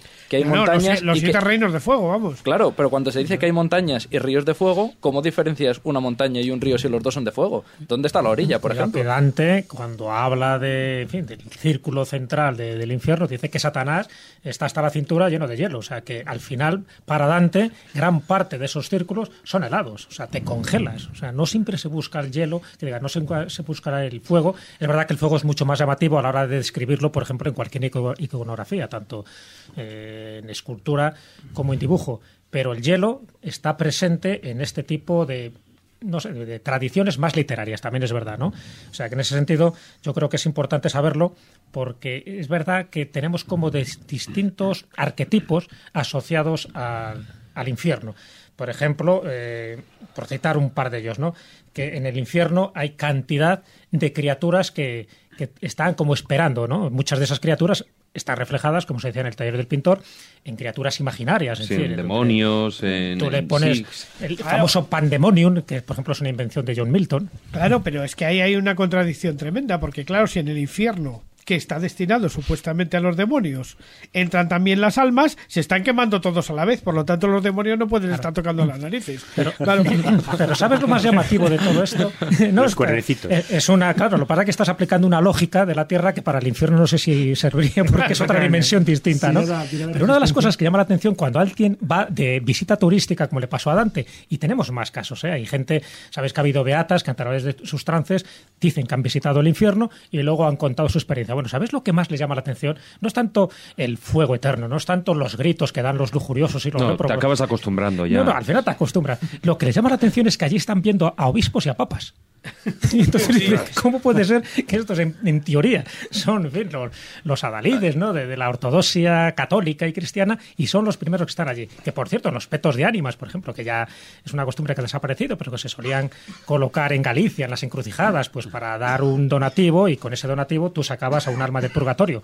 Bueno, pues muchas de esas representaciones gráficas que tienen los petos de ánimas aparecen llamas y en las llamas aparecen, sí, una serie de condenados ahí quejumbrosos, pero aparecen, como no, tiaras de obispos y donde también se ven a papas. O sea, que esa sensación de que también esta gente se condenaba, yo creo que era gratificante para el pueblo llano que decía, ah, bueno, llegas a papa, pero te puedes quemar. De hecho, tengo aquí eh, tres ejemplos ¿no? de Dante, que encuentra muchos papas en el infierno, como Anastasio II por hereje, a Nicolás III por haber comprado la oficina episcopal, ya sabéis que era muy habitual por entonces, incluso al Papa Julio II, ¿no? que que también ese dio mucho que hablar y sobre todo dentro de la, en la época de, de Miguel Ángel. Es decir, que en aquella época ya se sabía que había papas que eran auténticos pecadores y lo tenían totalmente asumido. Entonces, como no podían hacer nada porque tenían el poder absoluto dentro de lo que era la iglesia, se consolaban diciendo, bueno, pues cuando mueran seguro que estos van al infierno. Seguro, ¿no? Bueno, además quisiera citar aquí otro libro interesante con respecto al tema que estamos hablando hoy, que es El juicio universal de Giovanni Papini, que es un peñazo pero donde... Buena eh, recomendación, ¿no? Entonces... No, no, no, no, no merece la pena. para calzar la mesa. Pero yo sí me lo, yo sí me lo, he, eh, me lo he leído por intentar comprender el fenómeno y de alguna manera Giovanni Papini lo que hace es pasar un montón de personajes alrededor del juicio de Dios y entonces unos son condenados y otros son liberados. Entonces aparecen pues, pues todos los personajes que no podemos imaginar. Seneca por una cosa, eh, Savonarola por otra, Giordano Bruno por otra. Todos, todos absolutamente pasan y todos son juzgados. De alguna manera Giovanni Papini estaba no solamente como un cencerro, sino que además era capaz de alguna manera de tratar de adivinar cómo sería ese famoso juicio universal, que bueno, que no deja de ser hipotético, pero que psicoanalíticamente tiene una explicación. Tiene la explicación de darle una satisfacción al que sufre, porque realmente es lo que hay detrás de todo esto, ¿no? Yo creo que eso puede ser, eh, para, como decía a colación del libro que has dicho, yo voy a re- recomendar dos libros, El Anticristo y Nietzsche contra Wagner.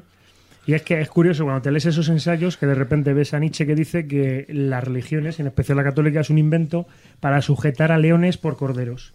Porque no hay nada más satisfactorio para un débil que manejar la psique de un fuerte y convencerle de que no haga nada porque hay un infierno o un cielo.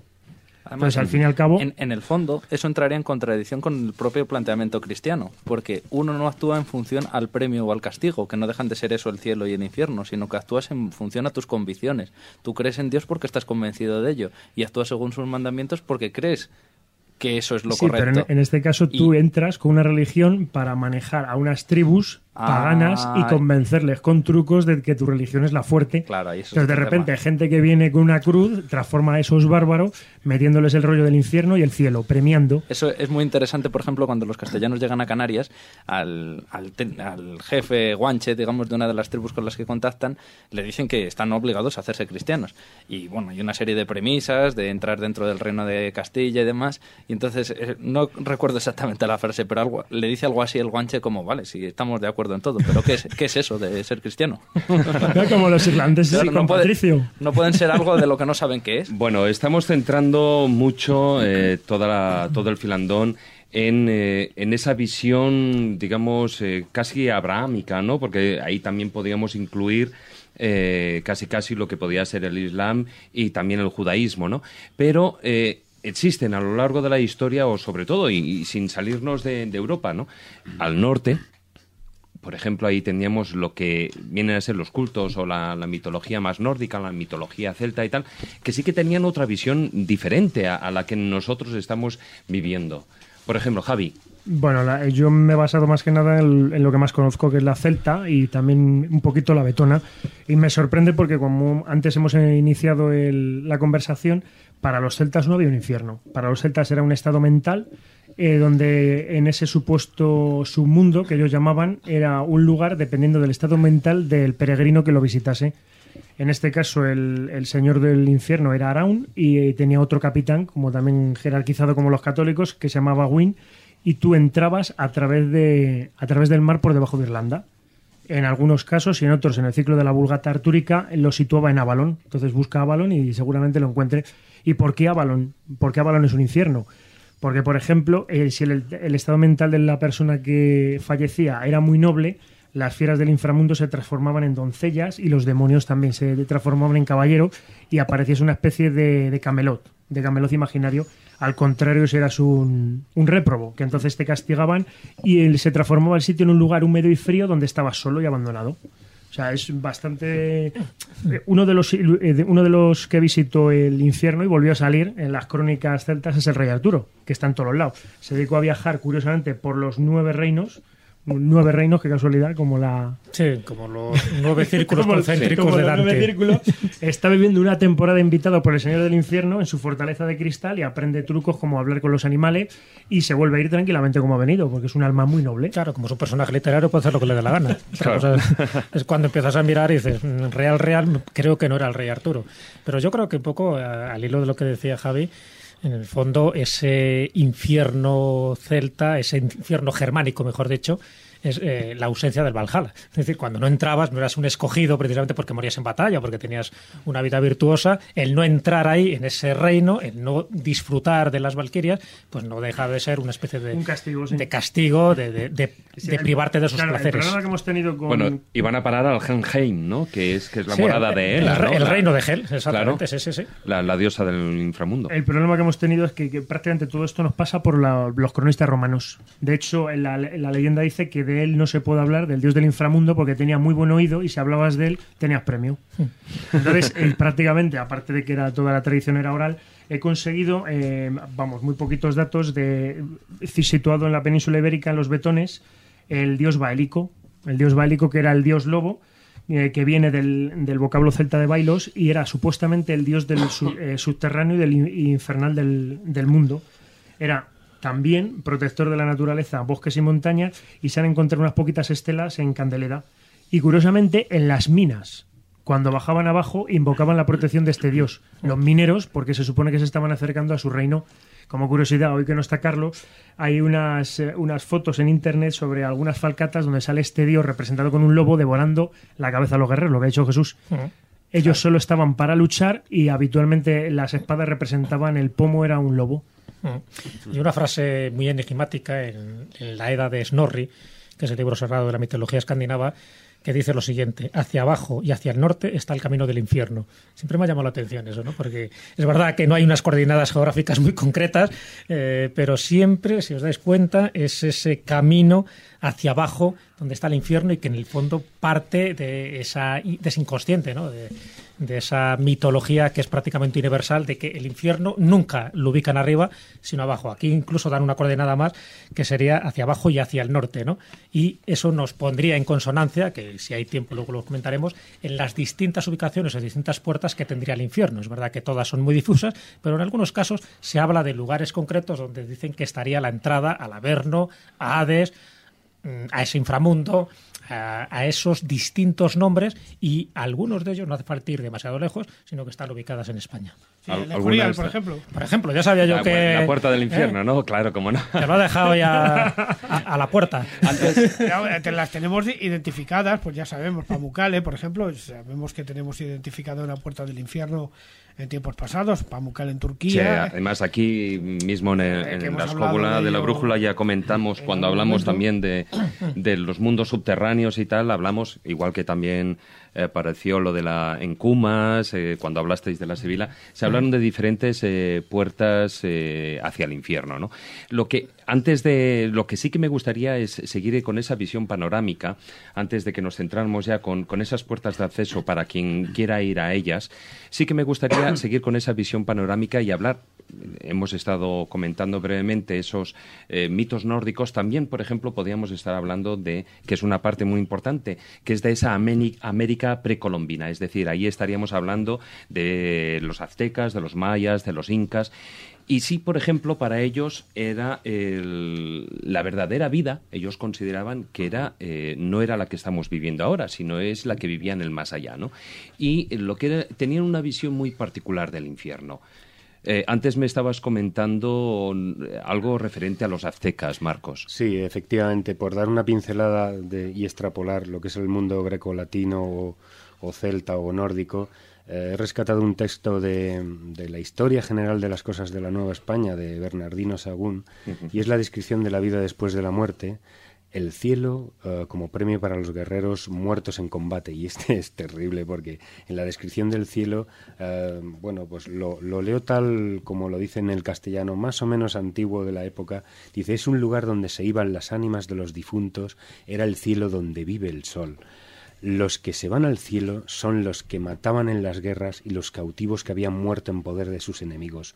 Unos morían acuchillados, otros quemados vivos, otros acañavereados, otros aporreados con palos de pino y otros peleando con ellos. Otros ataban, leteas por todo el cuerpo y poníanlos al fuego y así se quemaban. Todos estos, dizque, fijaros en esta expresión, todos estos dizque están en un llano y a que a la hora que sale el sol alzaban voces.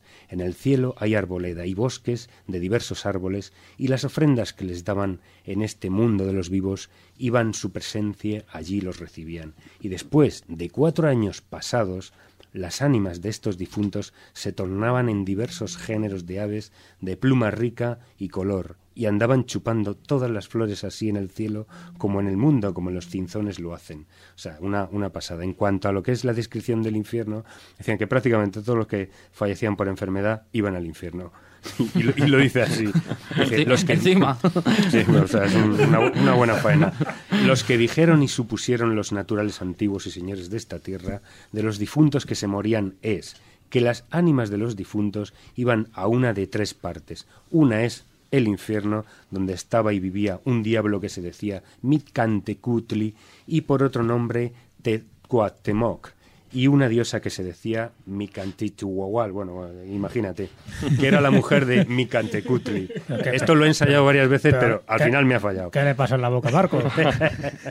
y las ánimas de los difuntos que iban al infierno son las que morías de enfermedad y ahora fuesen señores o principales o gente baja. Es decir, toda la peña iba al infierno bueno, lo si que se ponía enfermo. El inframundo para, para todas estas culturas precolombinas era el Xibalba, ¿no? que era ese reino del inframundo. Lo que sí es cierto, lo que comentaba al principio es algo muy, muy curioso y es que eh, para cualquiera de estas eh, tres grandes culturas, aztecas, mayas e incas, eh, ellos consideraban que, que, tras la muerte era cuando empezaba verdaderamente la, vida, ¿no? Entonces, ¿Eso qué suponía? Pues que no tenían ese miedo a la muerte, no tenían miedo a, las consecuencias de la muerte, lo que sí que podían tener miedo es a cuánto tiempo ellos permanecerían en ese Xibalba, hmm. porque era aún así ese infierno, ese lugar del inframundo, que no era exactamente un infierno, pero em, ellos allí llegaban, permanecían durante un tiempo y luego renacían en otro, en otro cuerpo nuevo, es decir, una especie de reencarnación, salvo, por supuesto, también que ellos no recordaban nada de esa vida Ahí anterior. está la cosa, que es la pérdida de la identidad, pero al reencarnarse, claro, te da el, bueno, el Dios, eh, quien fuera, la posibilidad de reencarnarte, pero olvidas todo. Esa es la cuestión. Muy curioso cuando yo me enteré un poco de toda esta mitología mesoamericana, ¿no? del Sibalba o Sibalba, como entienden ellos ese inframundo, como en el fondo es un mundo especular, lo cual me recordaba mucho a ese mundo élfico cuando entras al mundo de las hadas, todo está en su sitio, pero lo ves como si estuviera reflejado en un espejo. Es decir, si había un, un árbol y un río, allí también ves el árbol y el río, pero no en la misma posición del que tú tenías conciencia hasta que entraste por esa puerta dimensional. En el fondo, entrar en una de esas puertas del inframundo es entrar en una puerta dimensional. Y el Sibalba de los mayas hace hincapié en eso, es decir, la muerte para ellos, sabéis que no era el fin definitivo de la existencia, sino que querían que el alma del difunto se trasladaba a este inframundo, Sibalba para los quechés o Meznal para los yucatecos, ¿no? Cambia el nombre. Pero este otro mundo se ubica en esas entrañas de la tierra, siempre bajo tierra, bajo la selva, más allá de las masas de agua y constituye una especie de reflejo siniestro del mundo de los vivos. Y fijaros, mm, hay algo, hay un elemento que es común en todas las culturas cuando intentan distinguir el mundo de los vivos y el mundo de los muertos. Y ese elemento común es un río. Siempre hay un río, o varios incluso, incluso una laguna, como la laguna Estigia, que intenta diferenciar esto. por una parte, es ese mundo especular. no te vas muy lejos.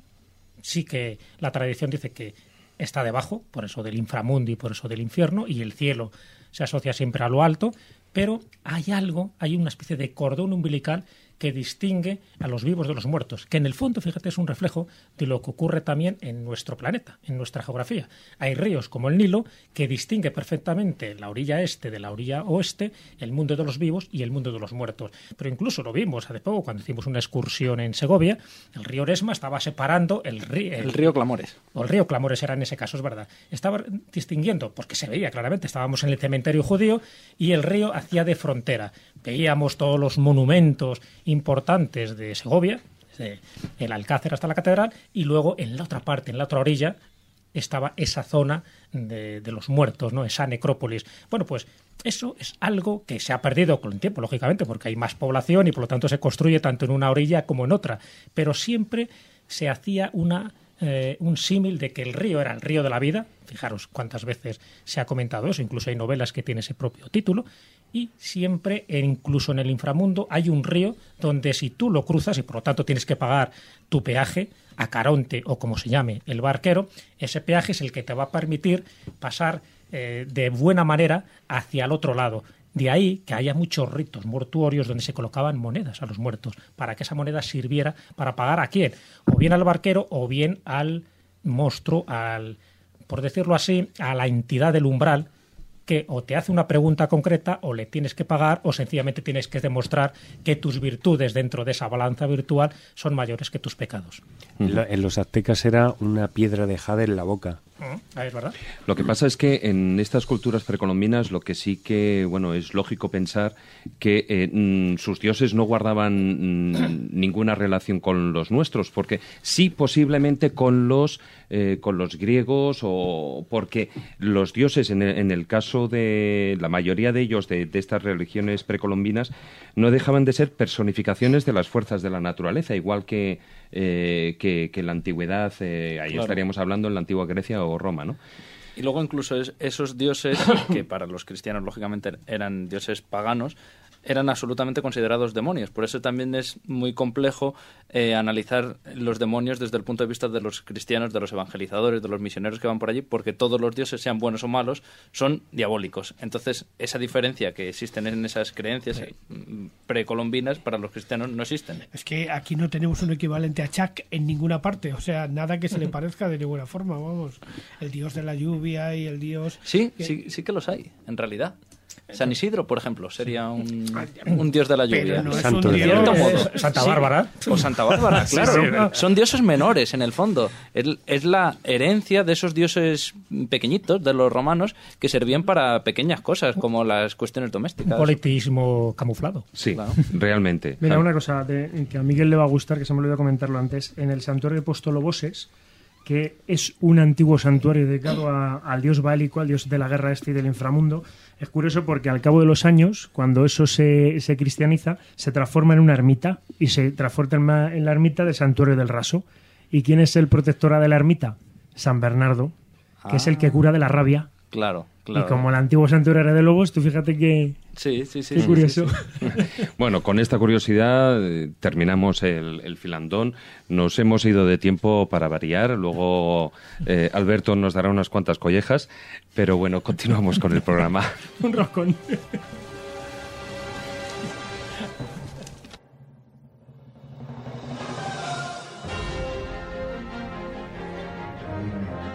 Al norte de Praga, en la República Checa, se encuentra el castillo de Houska, que cuenta con numerosas leyendas. Se dice que ahí había una grieta que parecía no tener fin y en donde se daban extrañas apariciones. Pronto los habitantes de la zona comenzaron a llamarlo agujero del infierno y evitaban pasar por ahí de noche. Existían rumores de que criaturas, mitad hombre y mitad animal, salían para matar al ganado y generaban terror entre la población. El castillo fue construido hacia el año 1280 y la grieta fue cubierta con planchas de piedra para después levantar una capilla sobre la misma, con el fin de sellar esa puerta del infierno.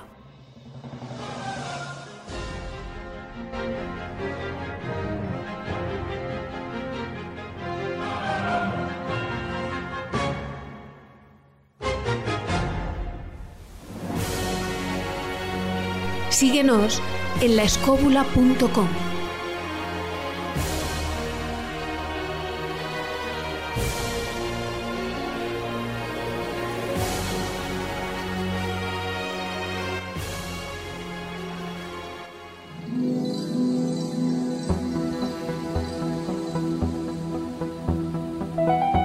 La dimensión perdida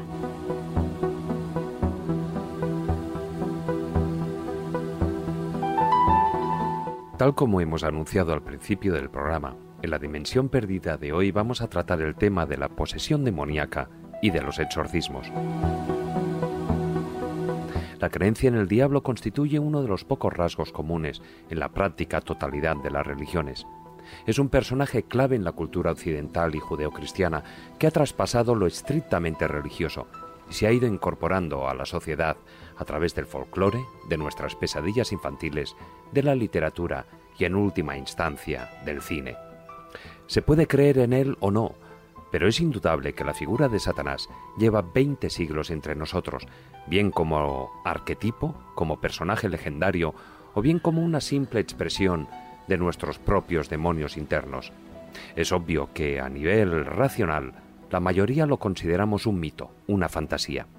Pero más allá de la conciencia, en el terreno de los sentimientos, de lo afectivo, sigue tan vigente y real como siempre. Sin embargo, hay muchos aspectos de su figura que siguen planteando dudas. ¿Es un ser real o una invención de la Iglesia? ¿Hasta qué punto forma parte de nosotros mismos? Y algo tanto o más importante, ¿cuánto hay de realidad en las supuestas posesiones diabólicas y en los exorcismos? En un principio, la idea de que el demonio pueda poseernos podría parecer arcaica en un mundo de avances científicos y altas tecnologías como es el del siglo XXI. Sin embargo, para muchos, hoy en día se está librando una verdadera batalla contra las fuerzas del mal, idea que parece confirmarse en que la práctica del número de exorcismos está aumentando en todo el mundo. Desde el Vaticano se promueve abiertamente la formación especializada de nuevos exorcistas, los soldados de Dios, algo que años atrás era totalmente impensable e incluso se ocultaba cara a la sociedad. Sin ir más lejos, en marzo de este año el cardenal Rouco Varela nombró a ocho exorcistas para Madrid tras la avalancha de peticiones y de casos en los que existiría una influencia demoníaca. Los nuevos exorcistas cuentan además con el apoyo de un equipo de psiquiatras que ayudará al sacerdote a discernir si la persona atendida sufre algún tipo de alteración psiquiátrica y así poder descartar la influencia demoníaca. Pero el caso de Madrid no es único. Milán, otra de las grandes diócesis europeas, quizás la más importante tras Roma, optó hace unos meses por hacer algo similar. El cardenal Angelo Escola, uno de los que sonó como papable en el pasado cónclave, aumentó de 6 a 12 el número de exorcistas de la diócesis. Además, creó una centralita telefónica permanente para atender las peticiones de los fieles. Quisiera que se acercara usted a la residencia, Damien, y trajera una sotana para mí, dos albas, una estola púrpura y agua bendita. Y también su ejemplar del ritual romano antiguo. Creo que debemos empezar. Es especialmente importante evitar todo diálogo con el demonio. Solo haremos preguntas relevantes. Todo lo demás es arriesgado. Es un mentiroso. El demonio es un mentiroso. Mentirá para confundirnos. Su ataque es psicológico, Damien. Y muy fuerte. Así que no le escuche. Recuérdelo. No le escuche. Todos recordamos la famosa película El Exorcista. Su estreno en 1973 supuso un impacto social sin precedentes, haciendo que el dramático e impresionante fenómeno de las posesiones diabólicas estuviera en boca de la opinión pública. Pero, paralelamente al estreno de esta película, se produjo en Alemania uno de los casos más trágicos y polémicos de la historia. Se trata del exorcismo de la joven Annelies Michel, un suceso macabro que se debate entre una hipotética posesión demoníaca y una clara negligencia médica, y que ha sido llevado al cine en varias ocasiones, una de ellas con el nombre de El exorcismo de Emily Rose.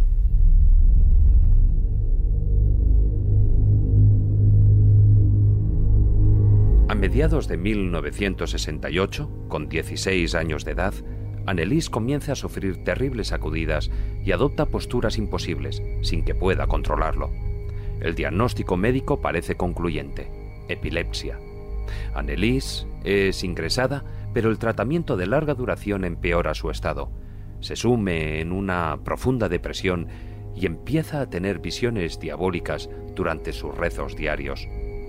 Dos años después, las visiones y las voces se hacen más presentes y se le empieza a recetar anticonvulsionantes. Pero los ataques siguen, con el agravante de que la medicación le promueve una abstinencia alimenticia.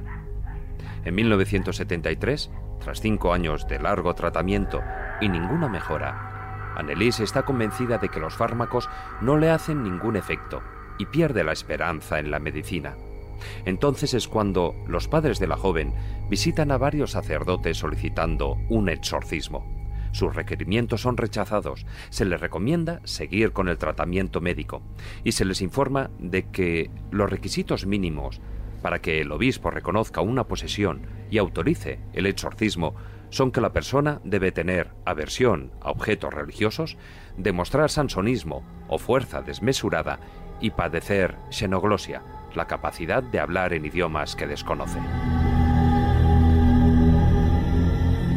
A partir de ahí, la conducta de Annelies se vuelve más peligrosa, tanto para ella misma como para su entorno. La familia recibe insultos, golpes, mordiscos. Ella se niega a ingerir alimentos, duerme en el suelo, come insectos, carbón e incluso bebe su propia orina.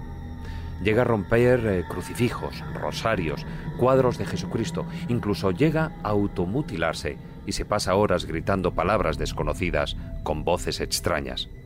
En 1975, y tras la peligrosa evolución de los acontecimientos, los sacerdotes Arnold Renz y Ernest Alt reciben finalmente la orden del obispado de llevar a cabo el exorcismo.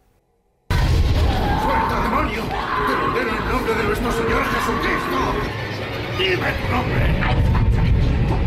¡Dime tu nombre, demonio! ¡Decidme vuestros seis nombres! Somos los que vivimos aquí dentro.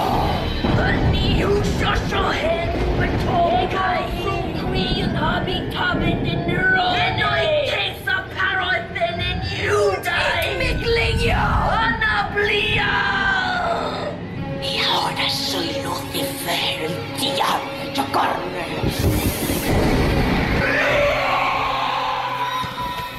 Desde septiembre de 1975 hasta julio de 1976 se realizan cada semana una o dos sesiones de exorcismo.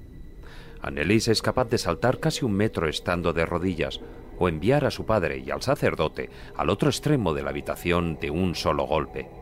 Algunos ataques de la joven son de tal violencia que no puede ser reducida ni por tres hombres, ni incluso encadenada. Durante ese tiempo, hay atisbos de normalidad y Annelies puede regresar a la escuela para realizar los exámenes finales de pedagogía. Pero solo son eso, atisbos, porque los ataques pronto van a más. Annelies entra en una especie de trance con mayor frecuencia. En las últimas semanas, el ritual del exorcismo realizado por los dos sacerdotes tiene lugar día tras día, durante seis, siete o a veces ocho horas consecutivas hasta llegar a la extenuación sin fuerzas ya, rechazando todo alimento, Annelies Michel muere el 1 de julio de 1976.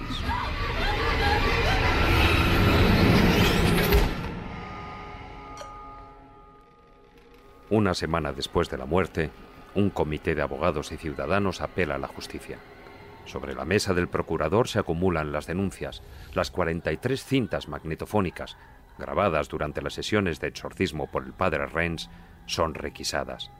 Los dos sacerdotes y los padres de Annelies son denunciados por homicidio y negación de auxilio. Se hizo responsable de la víctima y él faltó a esa responsabilidad al convencerla para que abandonara el tratamiento médico a favor de un tratamiento religioso. Un ritual de exorcismo ejecutado por el acusado, supuestamente para curar a la víctima al liberarla de fuerzas demoníacas. También demostraremos que la suma de todas estas acciones aplicadas a la víctima acabaron con su vida. El juicio comienza el 30 de marzo de 1978. En el proceso, las primeras conclusiones de los médicos psiquiatras son graves. El diagnóstico de epilepsia es formal. Pero, ¿qué causó la muerte de Annelies y quién fue el responsable? De acuerdo a la autopsia y a las pruebas forenses, Annelies muere por desnutrición y neumonía, además de sufrir hemorragias internas. Los exorcistas intentan probar la presencia de los demonios, poniendo las cintas grabadas en las que se oyen extraños diálogos, con voces distintas, pero simultáneas, emitidas a la vez por Annelies. Eso sin olvidar el dominio de varios idiomas que en teoría la joven desconocía, su fuerza descomunal o la producción de diferentes fenómenos de carácter sobrenatural. ¿Considera esta cinta una prueba de lo sobrenatural? Creo que documenta ciertos indicios de que Emily estaba poseída. Signos de posesión se llaman. Con signos de posesión se refiere a que hablaba en varias lenguas que podríamos presumir que no conocía y a la vocalización de dos voces distintas simultáneamente. Sí, además de otros signos que observé y que descrito al tribunal mientras escuchábamos la cinta, cosas que vi y que no se aprecian en ella. Pero el tribunal se decanta por la teoría de la inducción doctrinaria presentada por los psiquiatras. Según estos, los curas proporcionaron a la chica los contenidos de su conducta psicótica, lo que produjo que Annelies aceptase que su conducta era una forma de posesión demoníaca. Añadieron que el desarrollo sexual inestable de la joven, junto con su cuadro de esquizofrenia, epilepsia y un trastorno en el lóbulo frontal, agravaron su psicosis. En abril de 1978, los dos sacerdotes y los padres de la muchacha son reconocidos culpables de homicidio por imprudencia y condenados a seis meses de prisión, aunque finalmente se les concede la libertad condicional. Llegados a este punto surgen de nuevo las preguntas. ¿Cuál es la realidad que hace necesaria la práctica de un exorcismo? ¿Las posesiones demoníacas son reales o se tratan de complejas conductas psicóticas que deberían ser tratadas únicamente bajo la óptica psiquiátrica? A día de hoy, ciencia y religión, las dos posturas enfrentadas por determinar el asunto, siguen sin ponerse de acuerdo.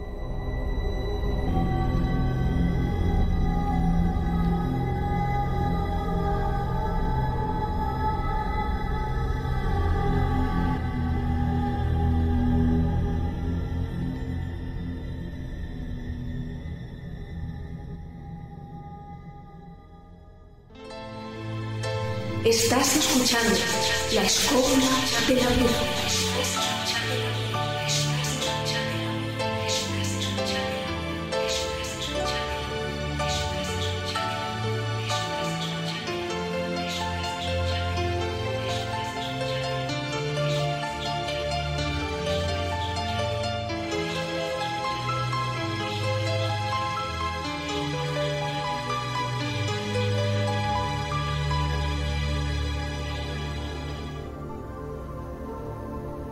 El zurrón del caminante.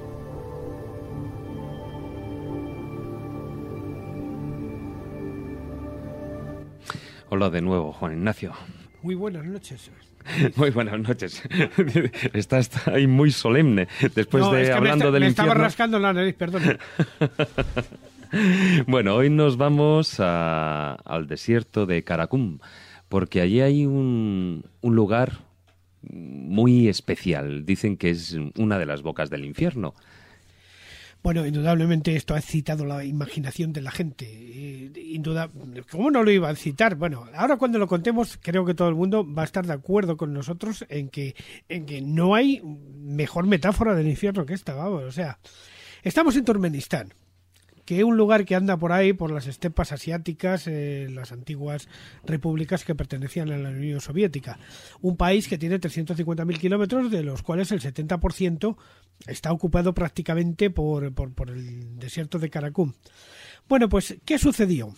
Pues que un equipo que a principios de los años 70 de geólogos se introdujo en la zona descubrió la presencia de gas. Y no se les ocurrió otra cosa que dice, bueno, pues tenemos que aprovechar este gas. Entonces se pusieron a excavar y empezaron a hacer un cráter, un cráter, un cráter y tal para encontrar todo ese gas. Hasta que de repente rompieron la bolsa del gas y se fueron todos para abajo. No salió ni uno de aquello. El resto del equipo dijo, bueno, ¿y ahora qué hacemos ahora? dice, bueno, pues, pues no importa. Este, lo que vamos a hacer es una cosa y tal. Lo prendemos fuego y, y, bueno, pues ahí está.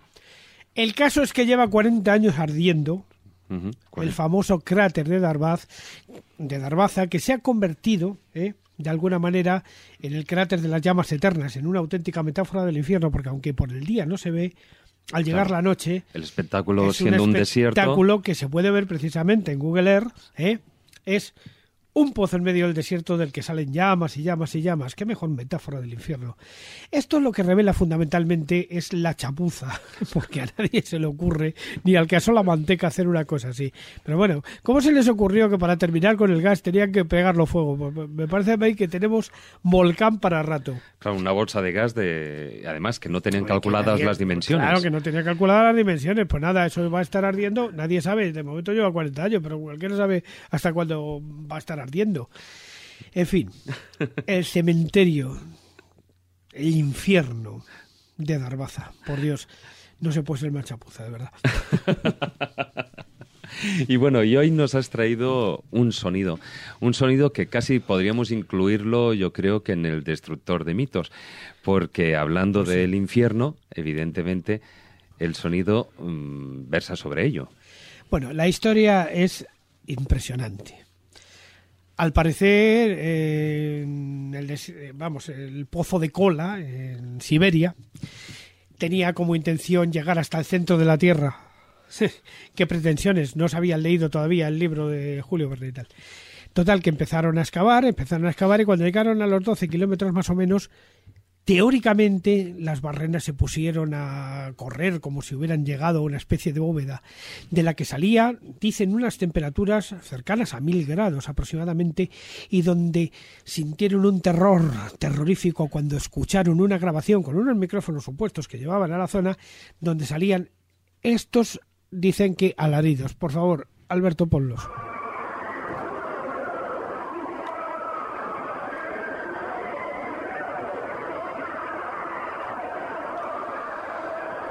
Bueno, esto se supone, se supone que son las almas de los condenados que están en el infierno ardiendo eternamente y todas estas cuestiones. Pensaba que era la apertura de las puertas del corte inglés tras las rebajas. Bueno, es que algo hay de eso. Bien, porque vamos a revelar la verdad. La verdad es la siguiente, que esto es simplemente una leyenda urbana que se han inventado unos cuantos y que nos lleva por terrenos extraños, como por ejemplo un profesor finlandés que parece ser que había recreado esto y lo había construido de alguna manera para justificar de alguna manera las cosas que vienen eh, en ciertos pasajes de los evangelios o de la Biblia evidentemente no son las voces de los condenados. Si cuando uno se muere y entra en un estado espiritual, difícilmente va a emitir sonidos de ninguna clase. A no ser que se diera esa paradoja que comentábamos antes de que los reencarnaran continuamente, pero como no ha llegado todavía el juicio final ni la resurrección de la carne, esto no es nada más que una mentira de la que se pueden saber exactamente todos los pormenores. Quién lo hizo, cómo lo hizo y para qué lo hizo. Pura propaganda, nada más que pura propaganda. Lo que ocurre es que, bueno, pues eh, Internet, que, bueno, pues que todo funciona ahí, que corren las mm, mentiras más rápido que incluso las verdades y, y las investigaciones, pues todavía hay infinidad de páginas que aseguran que ese pozo de cola y que esas grabaciones son auténticas. Sí, la verdad, lo que pasa es que luego ves el informe de los técnicos y dicen que cuando llegaron a los 12.000 do- 12.200 metros aproximadamente empezaron a encontrar agua fósil, empezaron a encontrar algas y cosas así, o sea que evidentemente no encontraron cosas ni mucho menos a mil grados. Y además luego se inventan que bajaron un micrófono que resulta que estaba preparado para la guerra atómica y no sé qué, mira. Todo no es nada más que un montaje que se puede desmontar fácilmente. Simplemente hay que coger el archivo de estos alaridos, llevárselo a un procesador, estirarlo y darse cuenta que ha sido comprimido de un de cualquier manifestación o de cualquier, como habéis dicho, una, una grabación en unos grandes almacenes. Solamente hay que comprimido y elevado de tono. Que no, Que no cuela, ¿no? que no cuela. El infierno está por ahí, pero desde luego no está en un lugar físico y menos, mucho menos en el pozo de cola. Bueno, pues eso. Eh, ya está claro, el pozo de cola no cuela. No cuela. Gracias, Juan Ignacio.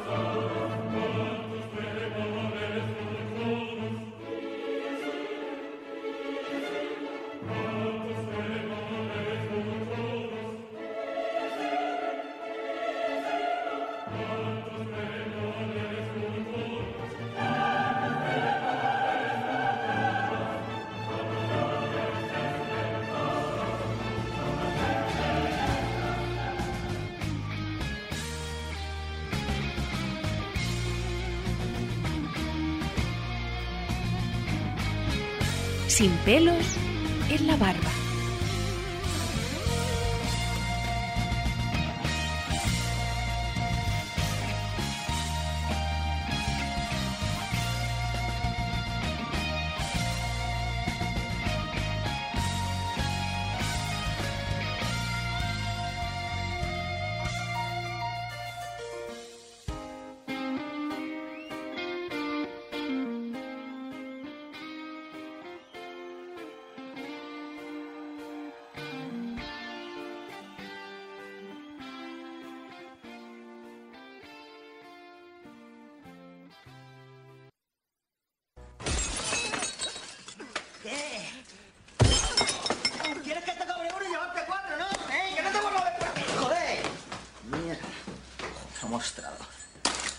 Buenas noches. Hola, buenas noches. Estoy buscando esto.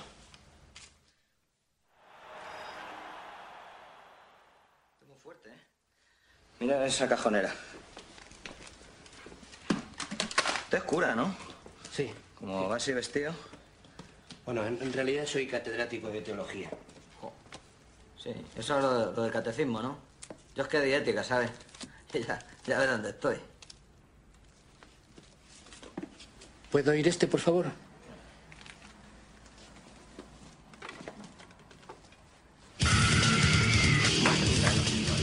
Fuerte, ¿eh? No sé, no está mal. ¿Puede ponérmelo al revés, por favor? Sí, hombre, sí. Bueno, por si alguno de vosotros no lo habéis conocido, es, es parte del tráiler del Día de la Bestia, ¿cómo no? Estamos hablando del, del infierno, pues el Día de la Bestia, una película dirigida por Alex de la Iglesia. Hola de nuevo, Javi. Hola, buenas noches. Bueno, ¿y qué me tienes que decir tú de esta película? Nah, es que me he puesto romántico. Sí, sí, Me ya puesto- veo, ya. me he puesto Ya veo. romántico. Yo esperaba que fueras algo más serio y me vienes con esto. No, como lleváis todo el rato metiendo miedo a la gente, he decidido que la sección no iba a ser de cachondeo. Entonces eh, me he acordado del Día de la Bestia y que yo iba ahí de pequeñito a comprar discos en el Bueno, antiguo- no tan pequeñito, ¿eh? Sí, hombre.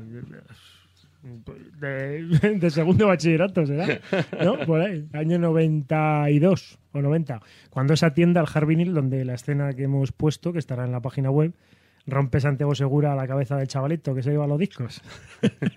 pues esa tienda estaba en Plaza España y luego la movieron a la calle de la Luna. Y era donde íbamos todos los rockeros a comprar. Vamos, que te trae buenos recuerdos, ¿eh? Sí, por eso la he puesto. Me he puesto romántico. Un ¿Te has puesto romántico?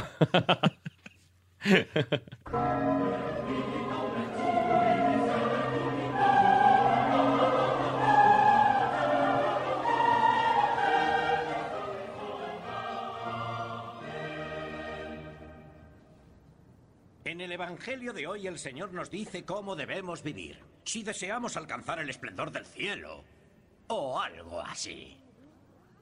Jesús esto, Moisés lo otro. Abraham, vete a que te den por donde amargan los pepinos.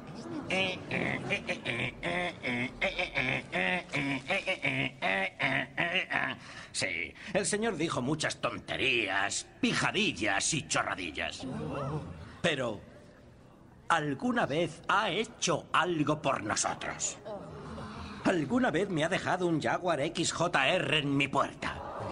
No. Me encanta ese coche. ¿Ha contagiado de herpes a alguno de mis enemigos? ¿Herpes? No. El Señor le dio a mi hijo fuerzas para dejar la droga. Señora, conozco a su hijo y créame, le iba mejor con la droga. Al menos cuando fumaba hachís nos echábamos unas risas. Después de muchos años intentándolo, el señor por fin ayudó a mi mujer a concebir un bebé. No, no, no. Tu íntimo amigo Fitzy ayudó a tu mujer a concebir un bebé. La ayudó a concebirlo toda una noche. Bueno, bueno, bueno. ¿Pero esto qué es? una película para salir del infierno. Bueno, esta película, que es una película vulgar, se llevó cinco, No, ni cinco- que me lo jures, ¿eh? cinco premios, no, cinco nominaciones a los Razzies. Peor película, peor guion, peores actores. Estamos hablando de Little Nicky, una película que hizo bastante taquilla Dan Sadler y que tuvo bastantes cameos como Ozzy Osbourne. Salía también Tarantino, Herbie Keitel, con escenas profundísimas como Adolf Hitler sufriendo el castigo eterno de recibir una piña por su trasero cada día a las 7 de la tarde. Entonces, la película es una comedia americana bastante satírica y de humor negro. El- Está, vamos, creo que la habrá visto casi todo el mundo porque para verla en sobremesa Bueno, si la gente ve Telecinco, pues evidentemente... Bastante mejor que Telecinco, donde va a parar, por Dios. Tiene escenas muy divertidas, eh, sobre todo la del perro. Y bueno, para pasarte bien un, un rato entretenido. No, no es ninguna joya, pero oye, Sí, sí, no, la verdad es que no deja muy bien, muy bien la imagen del infierno y de los demonios. ¿eh? Es cierto, es que eh, la historia es de que Lucifer se va a jubilar ya y claro, sus tres hijos, los tres príncipes demoníacos luchan por el trono y el más tonto, que es Adam Sandler, pues tiene que ir a la tierra para ayudar a su padre porque los otros dos han pegado un golpe de estado. Hmm. Entonces mm, viaja al infierno cada 10 minutos. Bueno, vamos con algo más serio. Vamos con, vamos a entrar en el mundo del cómic. Sí, en el, en el mundo del cómic, mm, eh, como estamos un poquito en plan motero, además como Antonio Salas nos ha presentado su último libro, biografía con los Hell Angel, entonces eh, os voy a recomendar una joyita que podéis encontrar en las tiendas de cómics, Editorial 5, la que trajo DC a España, 150 pesetas, con eso os lo he dicho todo, porque prácticamente está descatalogado, a no ser que bucéis mucho en las tiendas, Lobo versus The Demon, nada mejor que el personaje favorito de Alberto y mío, que hace recompensa, macarra, heavy motero, sexista, lo tiene todo. Entonces, después de pegar a Superman una paliza, matar a Santa Claus, no le quedaba otra cosa que bajar al infierno y cepillarse al demonio. Entonces nos cuentan la historia durante cuatro números, que desgraciadamente los cuatro números están separados porque aquí en España no se trajo la serie regular. Entonces tiene muchos guiños a la serie regular y a aquellos que no mm, dominéis el idioma de los hijos de la Gran Bretaña y no tengáis los números de la serie regular, os quedaréis cojos. Pero bueno, la serie es fantástica porque al fin y al cabo en qué consiste? En matar. Entonces, matar, dar guantazos, matar, dar guantazos. Ya está, precioso. Un cómic muy interesante. y muy ilustrativo. Y muy ilustrativo. Y del cómic nos vamos a los libros. Vamos, a ver, aquí no me hagas lo mismo que con, que con el cine, ¿eh? por favor. En este caso voy a tirar de Miguel. Miguel porque conoce al libro del que vamos a tratar hoy, al autor del libro, y no podía ser de otra manera que algo más serio. Ejércitos de muertos y viajes al otro lado, del profesor y doctor José Luis Cardero, de la editorial Books Edit. Eh, no tengo que decir nada sobre él porque antropólogo, sociólogo, es una máquina. He tenido el placer de conocerle. Le conoce todavía mejor, mejor Miguel que yo, además. Entonces cuéntanos de qué va el libro porque es una joya que además me vendió el mismo. Bueno, pues es un libro realmente interesante. Es un estudio en profundidad, y nunca mejor dicho, de todo ese mundo sobrenatural y de- también estudiado desde el punto de vista antropológico de- del más allá. Es realmente interesante porque profundiza en multitud de culturas, no solo en la occidental, sino que profundiza también en mitos nórdicos, en, que luego en el fondo están muy, muy implicados en nuestra cultura de hoy día. En, bueno, solo hace falta recurrir al, al cine, al cómico, a otros u otros aspectos de nuestra cultura para ver que eso sigue, sigue ahí. José Luis Cardero, pues sobran presentaciones, es un gran experto en todas estas cuestiones. Eh, y, bueno, muy recomendable el libro, difícil de encontrar, bien es cierto, actualmente, pero me imagino que no, no se tardará en reeditar porque la verdad merece la pena muchísimo. Entra en multitud de detalles, en, historias realmente interesantes, muy curiosas que no todo el mundo conocemos. Y, y quizás el punto así más interesante sea esos, eh, esa llegada de- siempre hablamos de las personas que entran o esos viajes que se hacen al más allá, al infierno y demás, pero también hay visitantes o habitantes de aquel lugar que salen a nuestro mundo. José Luis Cardero explica muy bien todas esas cuestiones y desde aquí lo recomendamos, claro que sí. Sobre todo el capítulo 5, en los que bajan al infierno en busca de conocimientos. Es un capítulo muy interesante que a alguno le sorprenderá. que viene como anillo al guante, como anillo al dedo, perdón, al programa de hoy. Y vamos con los videojuegos.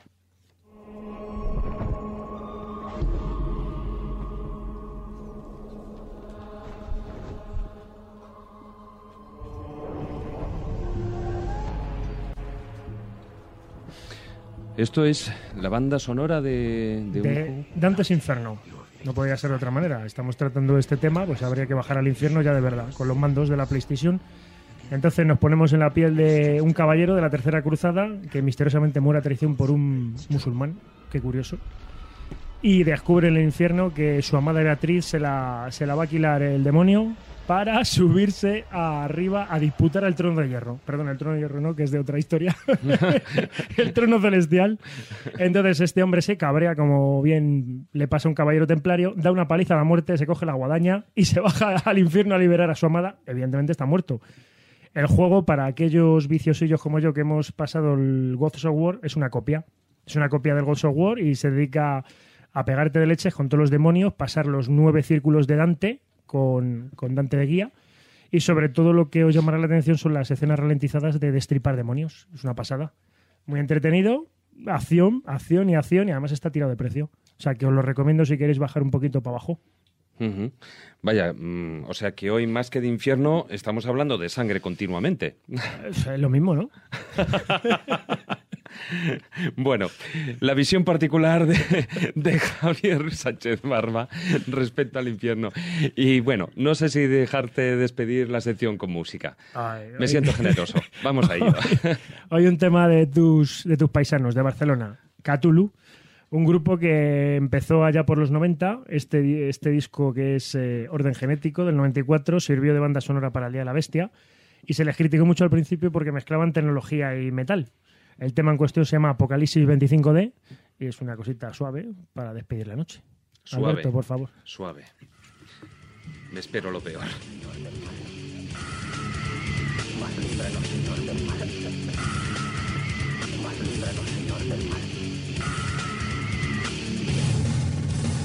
La sangre de los mártires.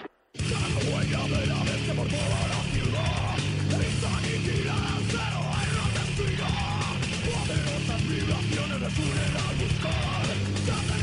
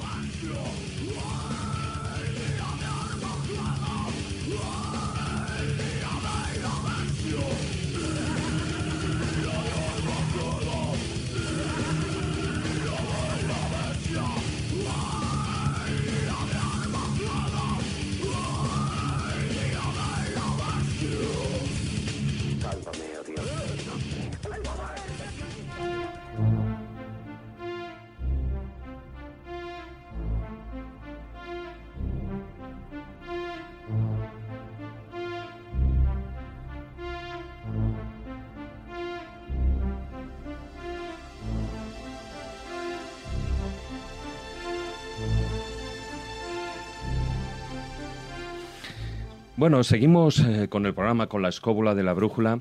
Y la verdad, Jesús, que vaya programita calentito está saliendo, ¿eh? Estábamos entre chispas todos, pero qué bien, qué bien. Porque al final, con el frío ya que empieza a reinar ¿no? en esta noche, nos ha venido bien eh, calentarnos en estas mm, calderas de Pepe Botero, que en el fondo es bastante simpático. Nos ha invitado unas rondas, ¿no? Unos chupitos. Sí, sí, ¿no? y bueno, y, y además eh, vamos a anunciar que tenemos algunas novedades. Unas novedades porque esta semana que viene eh, vamos a estar, vamos a hacer nuestro primer programa en directo, eh, la escóbula de la brújula en directo con público.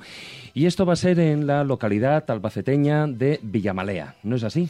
Exactamente, sabes que tenemos un mes de noviembre bastante agitado, porque empezamos con Villamalea, continuaremos la semana próxima con Fuenlabrada y la siguiente en Alfaz del Pi, en Alicante, con lo cual va a estar movidilla. Pero es verdad que el primer sitio donde va a ser un poco nuestro bautismo de fuego, porque es la primera vez que vamos a sacar el programa fuera de este Taller, ta- ¿no? taller, de este estudio nuestro tan privado.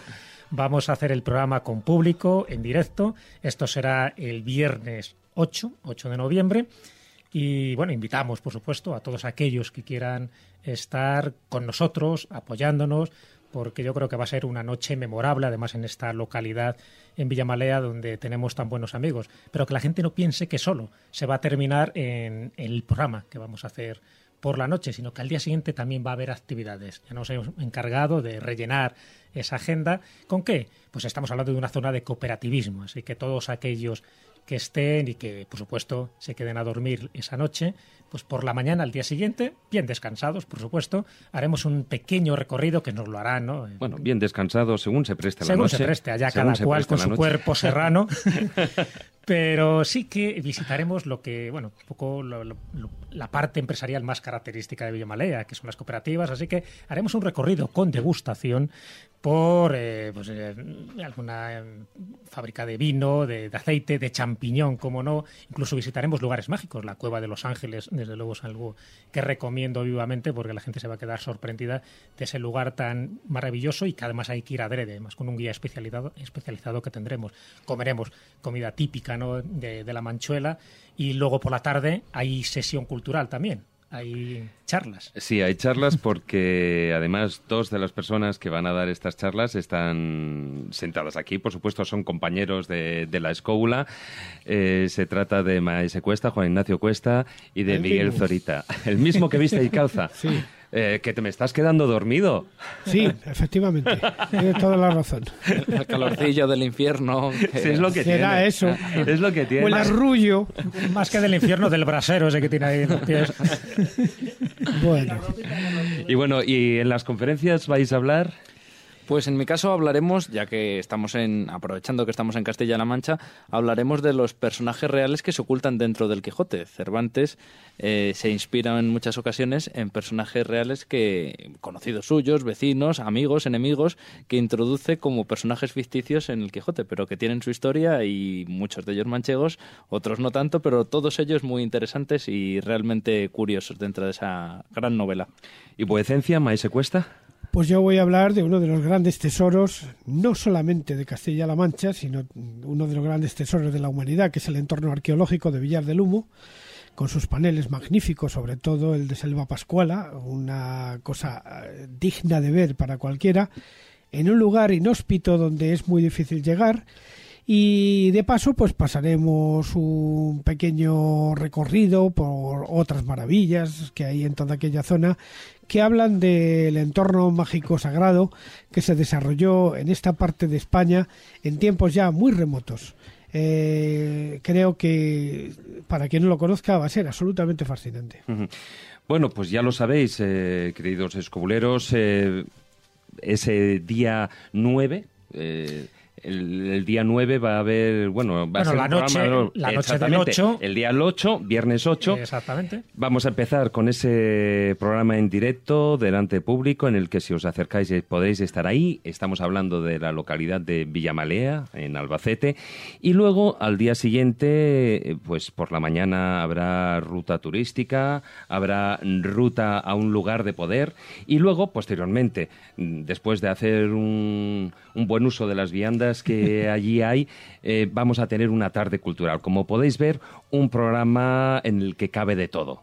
Además, eh, recuerdo a todos los oyentes, porque hace poco lo mencionamos en un especial que hicimos sobre los otros caminos de Santiago, que Villamalea también tiene que ver un poco con la ruta jacobea, en concreto con la ruta de la lana. Esa ruta de la lana que va de Alicante a Burgos, pues pasa por Villamalea y por lo tanto eh, allí en Burgos es donde se une con el camino francés. Bueno, pues Villamalea últimamente se ha convertido como en un destino imprescindible para esta ruta jacobea de la lana, así que tendremos también como espacio geográfico Villamalea un lugar importante, peregrino, mágico, gastronómico y muchas más cosas que se irán desvelando. Pues eh, ya lo sabéis, si queréis ver no solo el programa, sino todas las sorpresas que os tenemos preparadas allí, ya sabéis, os acercáis a Villamalea el viernes día 8.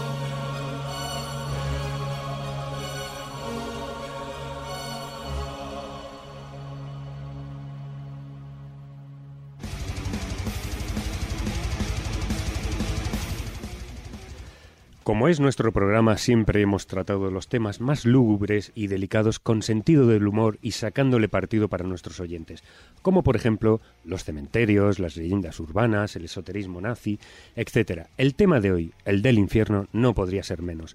Por lo tanto os digo, Buenas noches, queridos amigos escobuleros. Aquí emitiendo desde la unidad móvil de la Garganta de Canales, en este bello paisaje donde los haya de nuestra querida República Imperial de Escobulandia, tengo el placer de daros a conocer como primicia la primera entrevista que vamos a tener en nuestra entrañable La Escóbula de la Brújula. Se trata de una persona fiel seguidor de nuestro programa que sí nos puede hablar del infierno. Atención compañeros, tenemos aquí con nosotros a Sylvester Doblerone, que nos puede contar sobre el tema del que tratamos esta noche. ¿No es verdad? ¿Qué te voy a decir, amigo? Esto es un infierno, esto es un infierno, yo no sé qué voy a hacer. Sí, Sylvester, pero, pero ¿qué te pasa? Ando escondiéndome por todos los lados de mi casa y ya no sé qué voy a hacer. Pero un tío tan grande como tú, ¿de qué se esconde? Pues mira, me escondo de mi suegra, que no me deja escuchar la escóbula de la brújula. Y tengo que ir agazapado dentro de los armarios, debajo de las camas. Y es que con estas posturitas no siento las piernas. Dios mío, esto es un infierno. Vaya por Dios, un tío tan musculado como tú y tiene miedo de su suegra. Verás, es que le ha dado por ir al gimnasio y se ha puesto verdaderamente fuerte. Y así no hay quien la lleve la contraria. De hecho, ya no la llamo mi suegra, la llamo mi contraria. Pues me dejas de piedra, desde luego. Eso sí que es un infierno.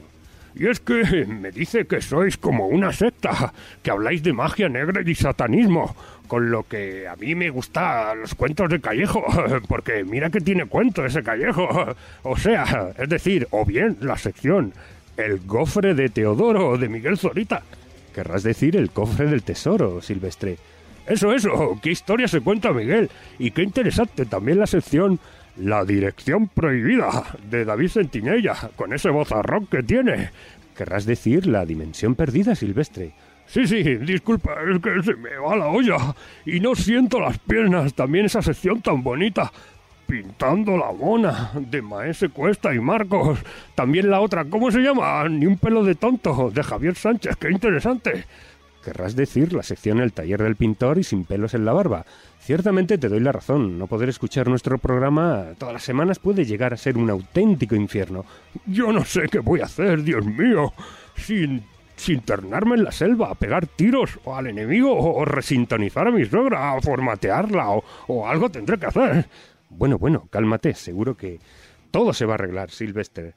Queridos oyentes escobuleros, teniendo en cuenta que nuestra que una muestra de lo que puede ser un infierno personal es con esta auténtica primicia de la primera entrevista que tenemos en nuestro programa. Y ya sabéis, quien a buena escóbula se arrima, buena audiencia le cobija. Devolvemos la conexión a nuestros estudios centrales de la República Imperial de Escobulandia. Adelante, compañeros.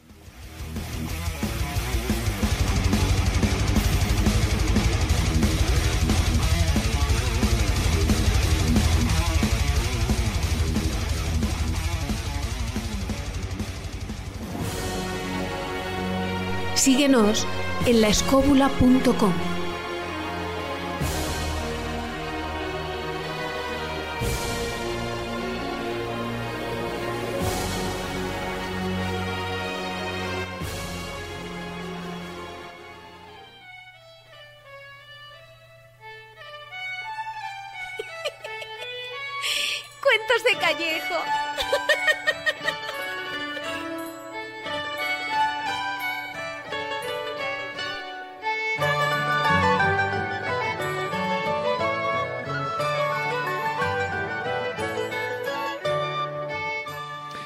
Bueno, y, nos, y empezamos con la última sección del programa, con estos cuentos habituales, los cuentos de Callejo y sus moralejas, que ya son famosas.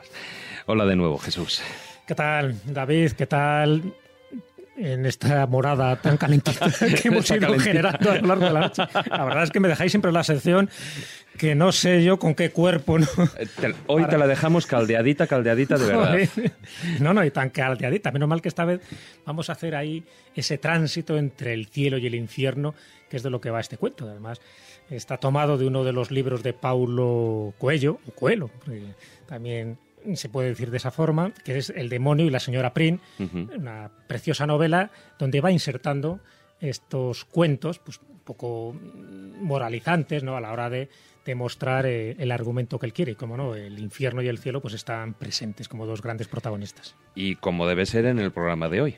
Porque, bueno, es como el yin y el yang, ¿no? El cielo y el infierno, el antagonismo de toda la vida. Sí, sí, sí, con distintos nombres, pero incluso sirve también para, para los dioses, ¿no? Están los dioses de la oscuridad, los dioses de la luz, en fin, las fuerzas del bien y del mal. Yo creo que es verdad, es una especie de metáfora universal, genérica y que siempre se ha aplicado, ¿no? Eh, tanto en, eh, en este mundo visible como en el mundo invisible. Bueno, pues vamos a escuchar ese cuento.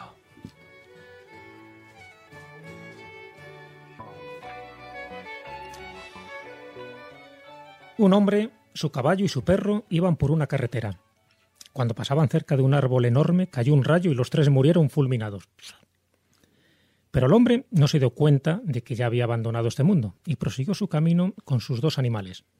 Ya sabéis que a veces los muertos andan un cierto tiempo antes de ser conscientes de su nueva condición. La carretera era muy larga y colina arriba. El sol era muy intenso y ellos estaban sudorosos y sedientos. En una curva del camino vieron un magnífico portal de mármol que conducía a una plaza pavimentada con adoquines de oro. El caminante se dirigió al hombre que custodiaba la entrada y entabló con el guardián el siguiente diálogo. Buenos días.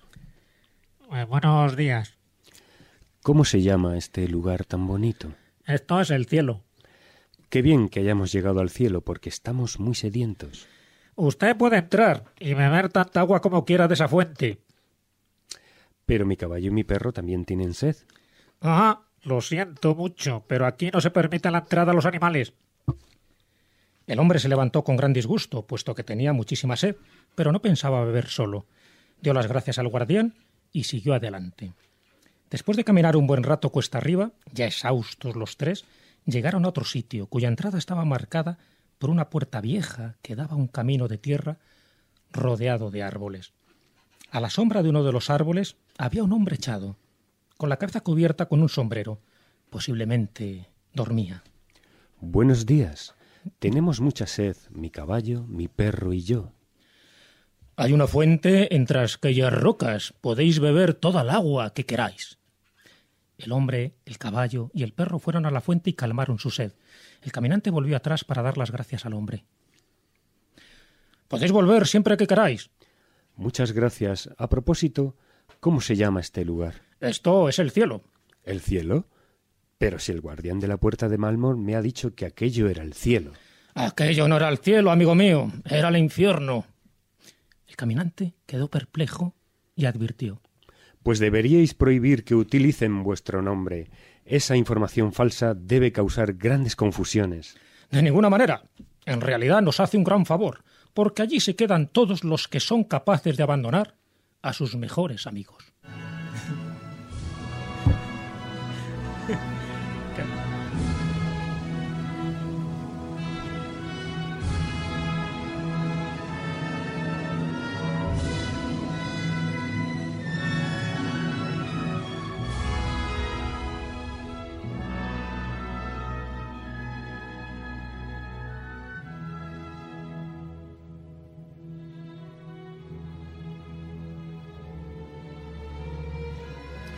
Bueno, la verdad es que ese personaje del cuento merecía el cielo, realmente. Merecía el cielo, pero para que veas cómo eh, el infierno está empedrado de buenas intenciones, como dice el refrán, como muchas veces los signos son equívocos.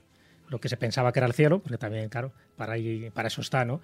Aquella persona que te tiene que engañar, el adversario, que en el fondo es lo que significa Satanás, te tiene que embaucar, te tiene que engañar, te tiene que despistar para que tú al final no sepas exactamente cuál es el camino de la virtud, cuál es el camino del cielo. En este caso, eh, el ejemplo era muy claro, ¿no? Mm, si no pueden beber sus amigos, en este caso son sus animales, pues él no quiere beber. ¿Por qué? Porque en el fondo, fíjate, es una especie de alegoría hacia la amistad, no hacia la amistad humana. En este caso estamos hablando de la amistad de los animales, de los animales domésticos, de las mascotas, esos animales que tantas veces nos hacen compañía y que a veces hay desaprensivos que cuando no les sirven los abandonan. ese abandonar en el fondo, en el fondo ese infierno que todos tenemos es la consecuencia de nuestros actos.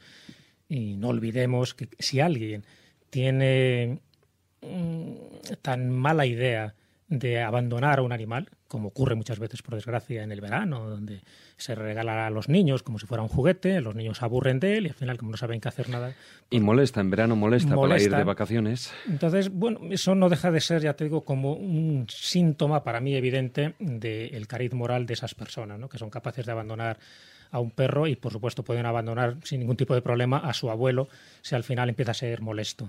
Bueno, pues esta es un poco esa metáfora, esa moraleja, ¿no? De que jamás dejes a nadie en la estacada, y por supuesto si son verdaderos amigos, aunque eso te produzca inconvenientes personales. Si ellos han, han estado dándote tu amor y tu compañía durante años, en el fondo has contraído una deuda con ella, con ellos, y esa deuda yo creo que, que tiene que reflejarse en esos actos cotidianos, en esos actos diarios. Por eso a mí este cuento me, me parece entrañable, ¿no?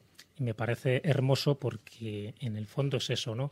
Eh, si todos estamos unidos, estamos unidos para lo bueno y para lo malo. Si todos tenemos sed, todos tenemos que saciar esa sed de la fuente. Y si es verdad que alguien nos quiere dividir, porque cuántas veces hay, ¿no?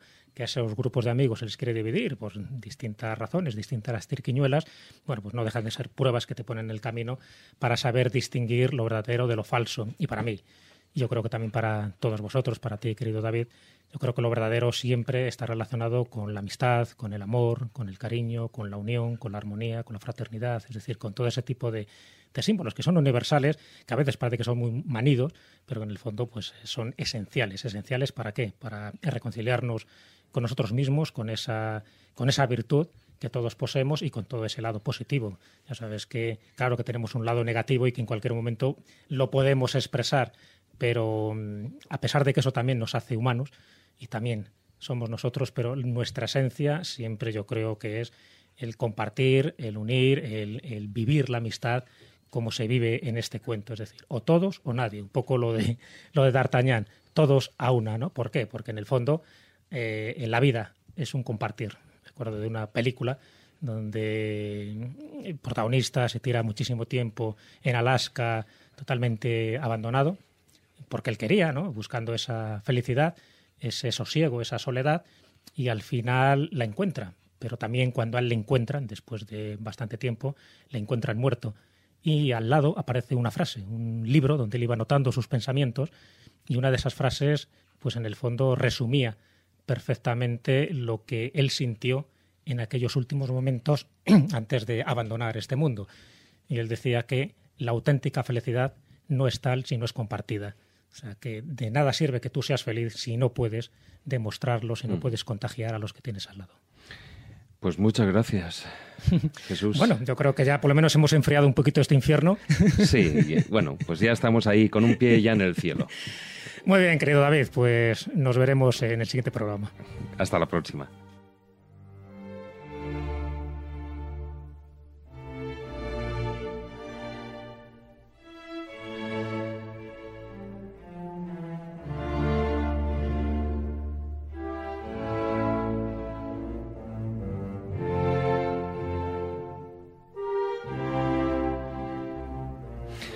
Bueno, amigos, terminamos el programa de hoy. Y a pesar de que a lo largo del programa pues hemos estado hablando de ese lado oscuro, de ese infierno, que en muchas ocasiones no es el que nosotros tenemos pensado para la otra vida, sino que desgraciadamente muchos lo viven en esta, al menos hemos terminado el programa con un canto a la verdadera amistad.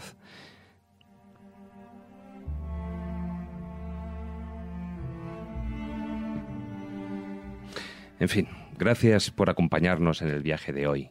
Solo nos queda, como solemos hacer siempre, pues recordaros nuestra presencia en las redes sociales, nuestros lugares de encuentro entre programas. En Facebook, estamos en La Escóbula Oficial, en Twitter, arroba la escóbula 13, y por supuesto también nuestra página web, laescóbula.com, donde ya sabéis que nos podéis dejar vuestros eh, comentarios y vuestras opiniones. Muy buenas noches, y no lo olvidéis, tratar de ser felices e ilustraros. Hasta la próxima semana, amigos.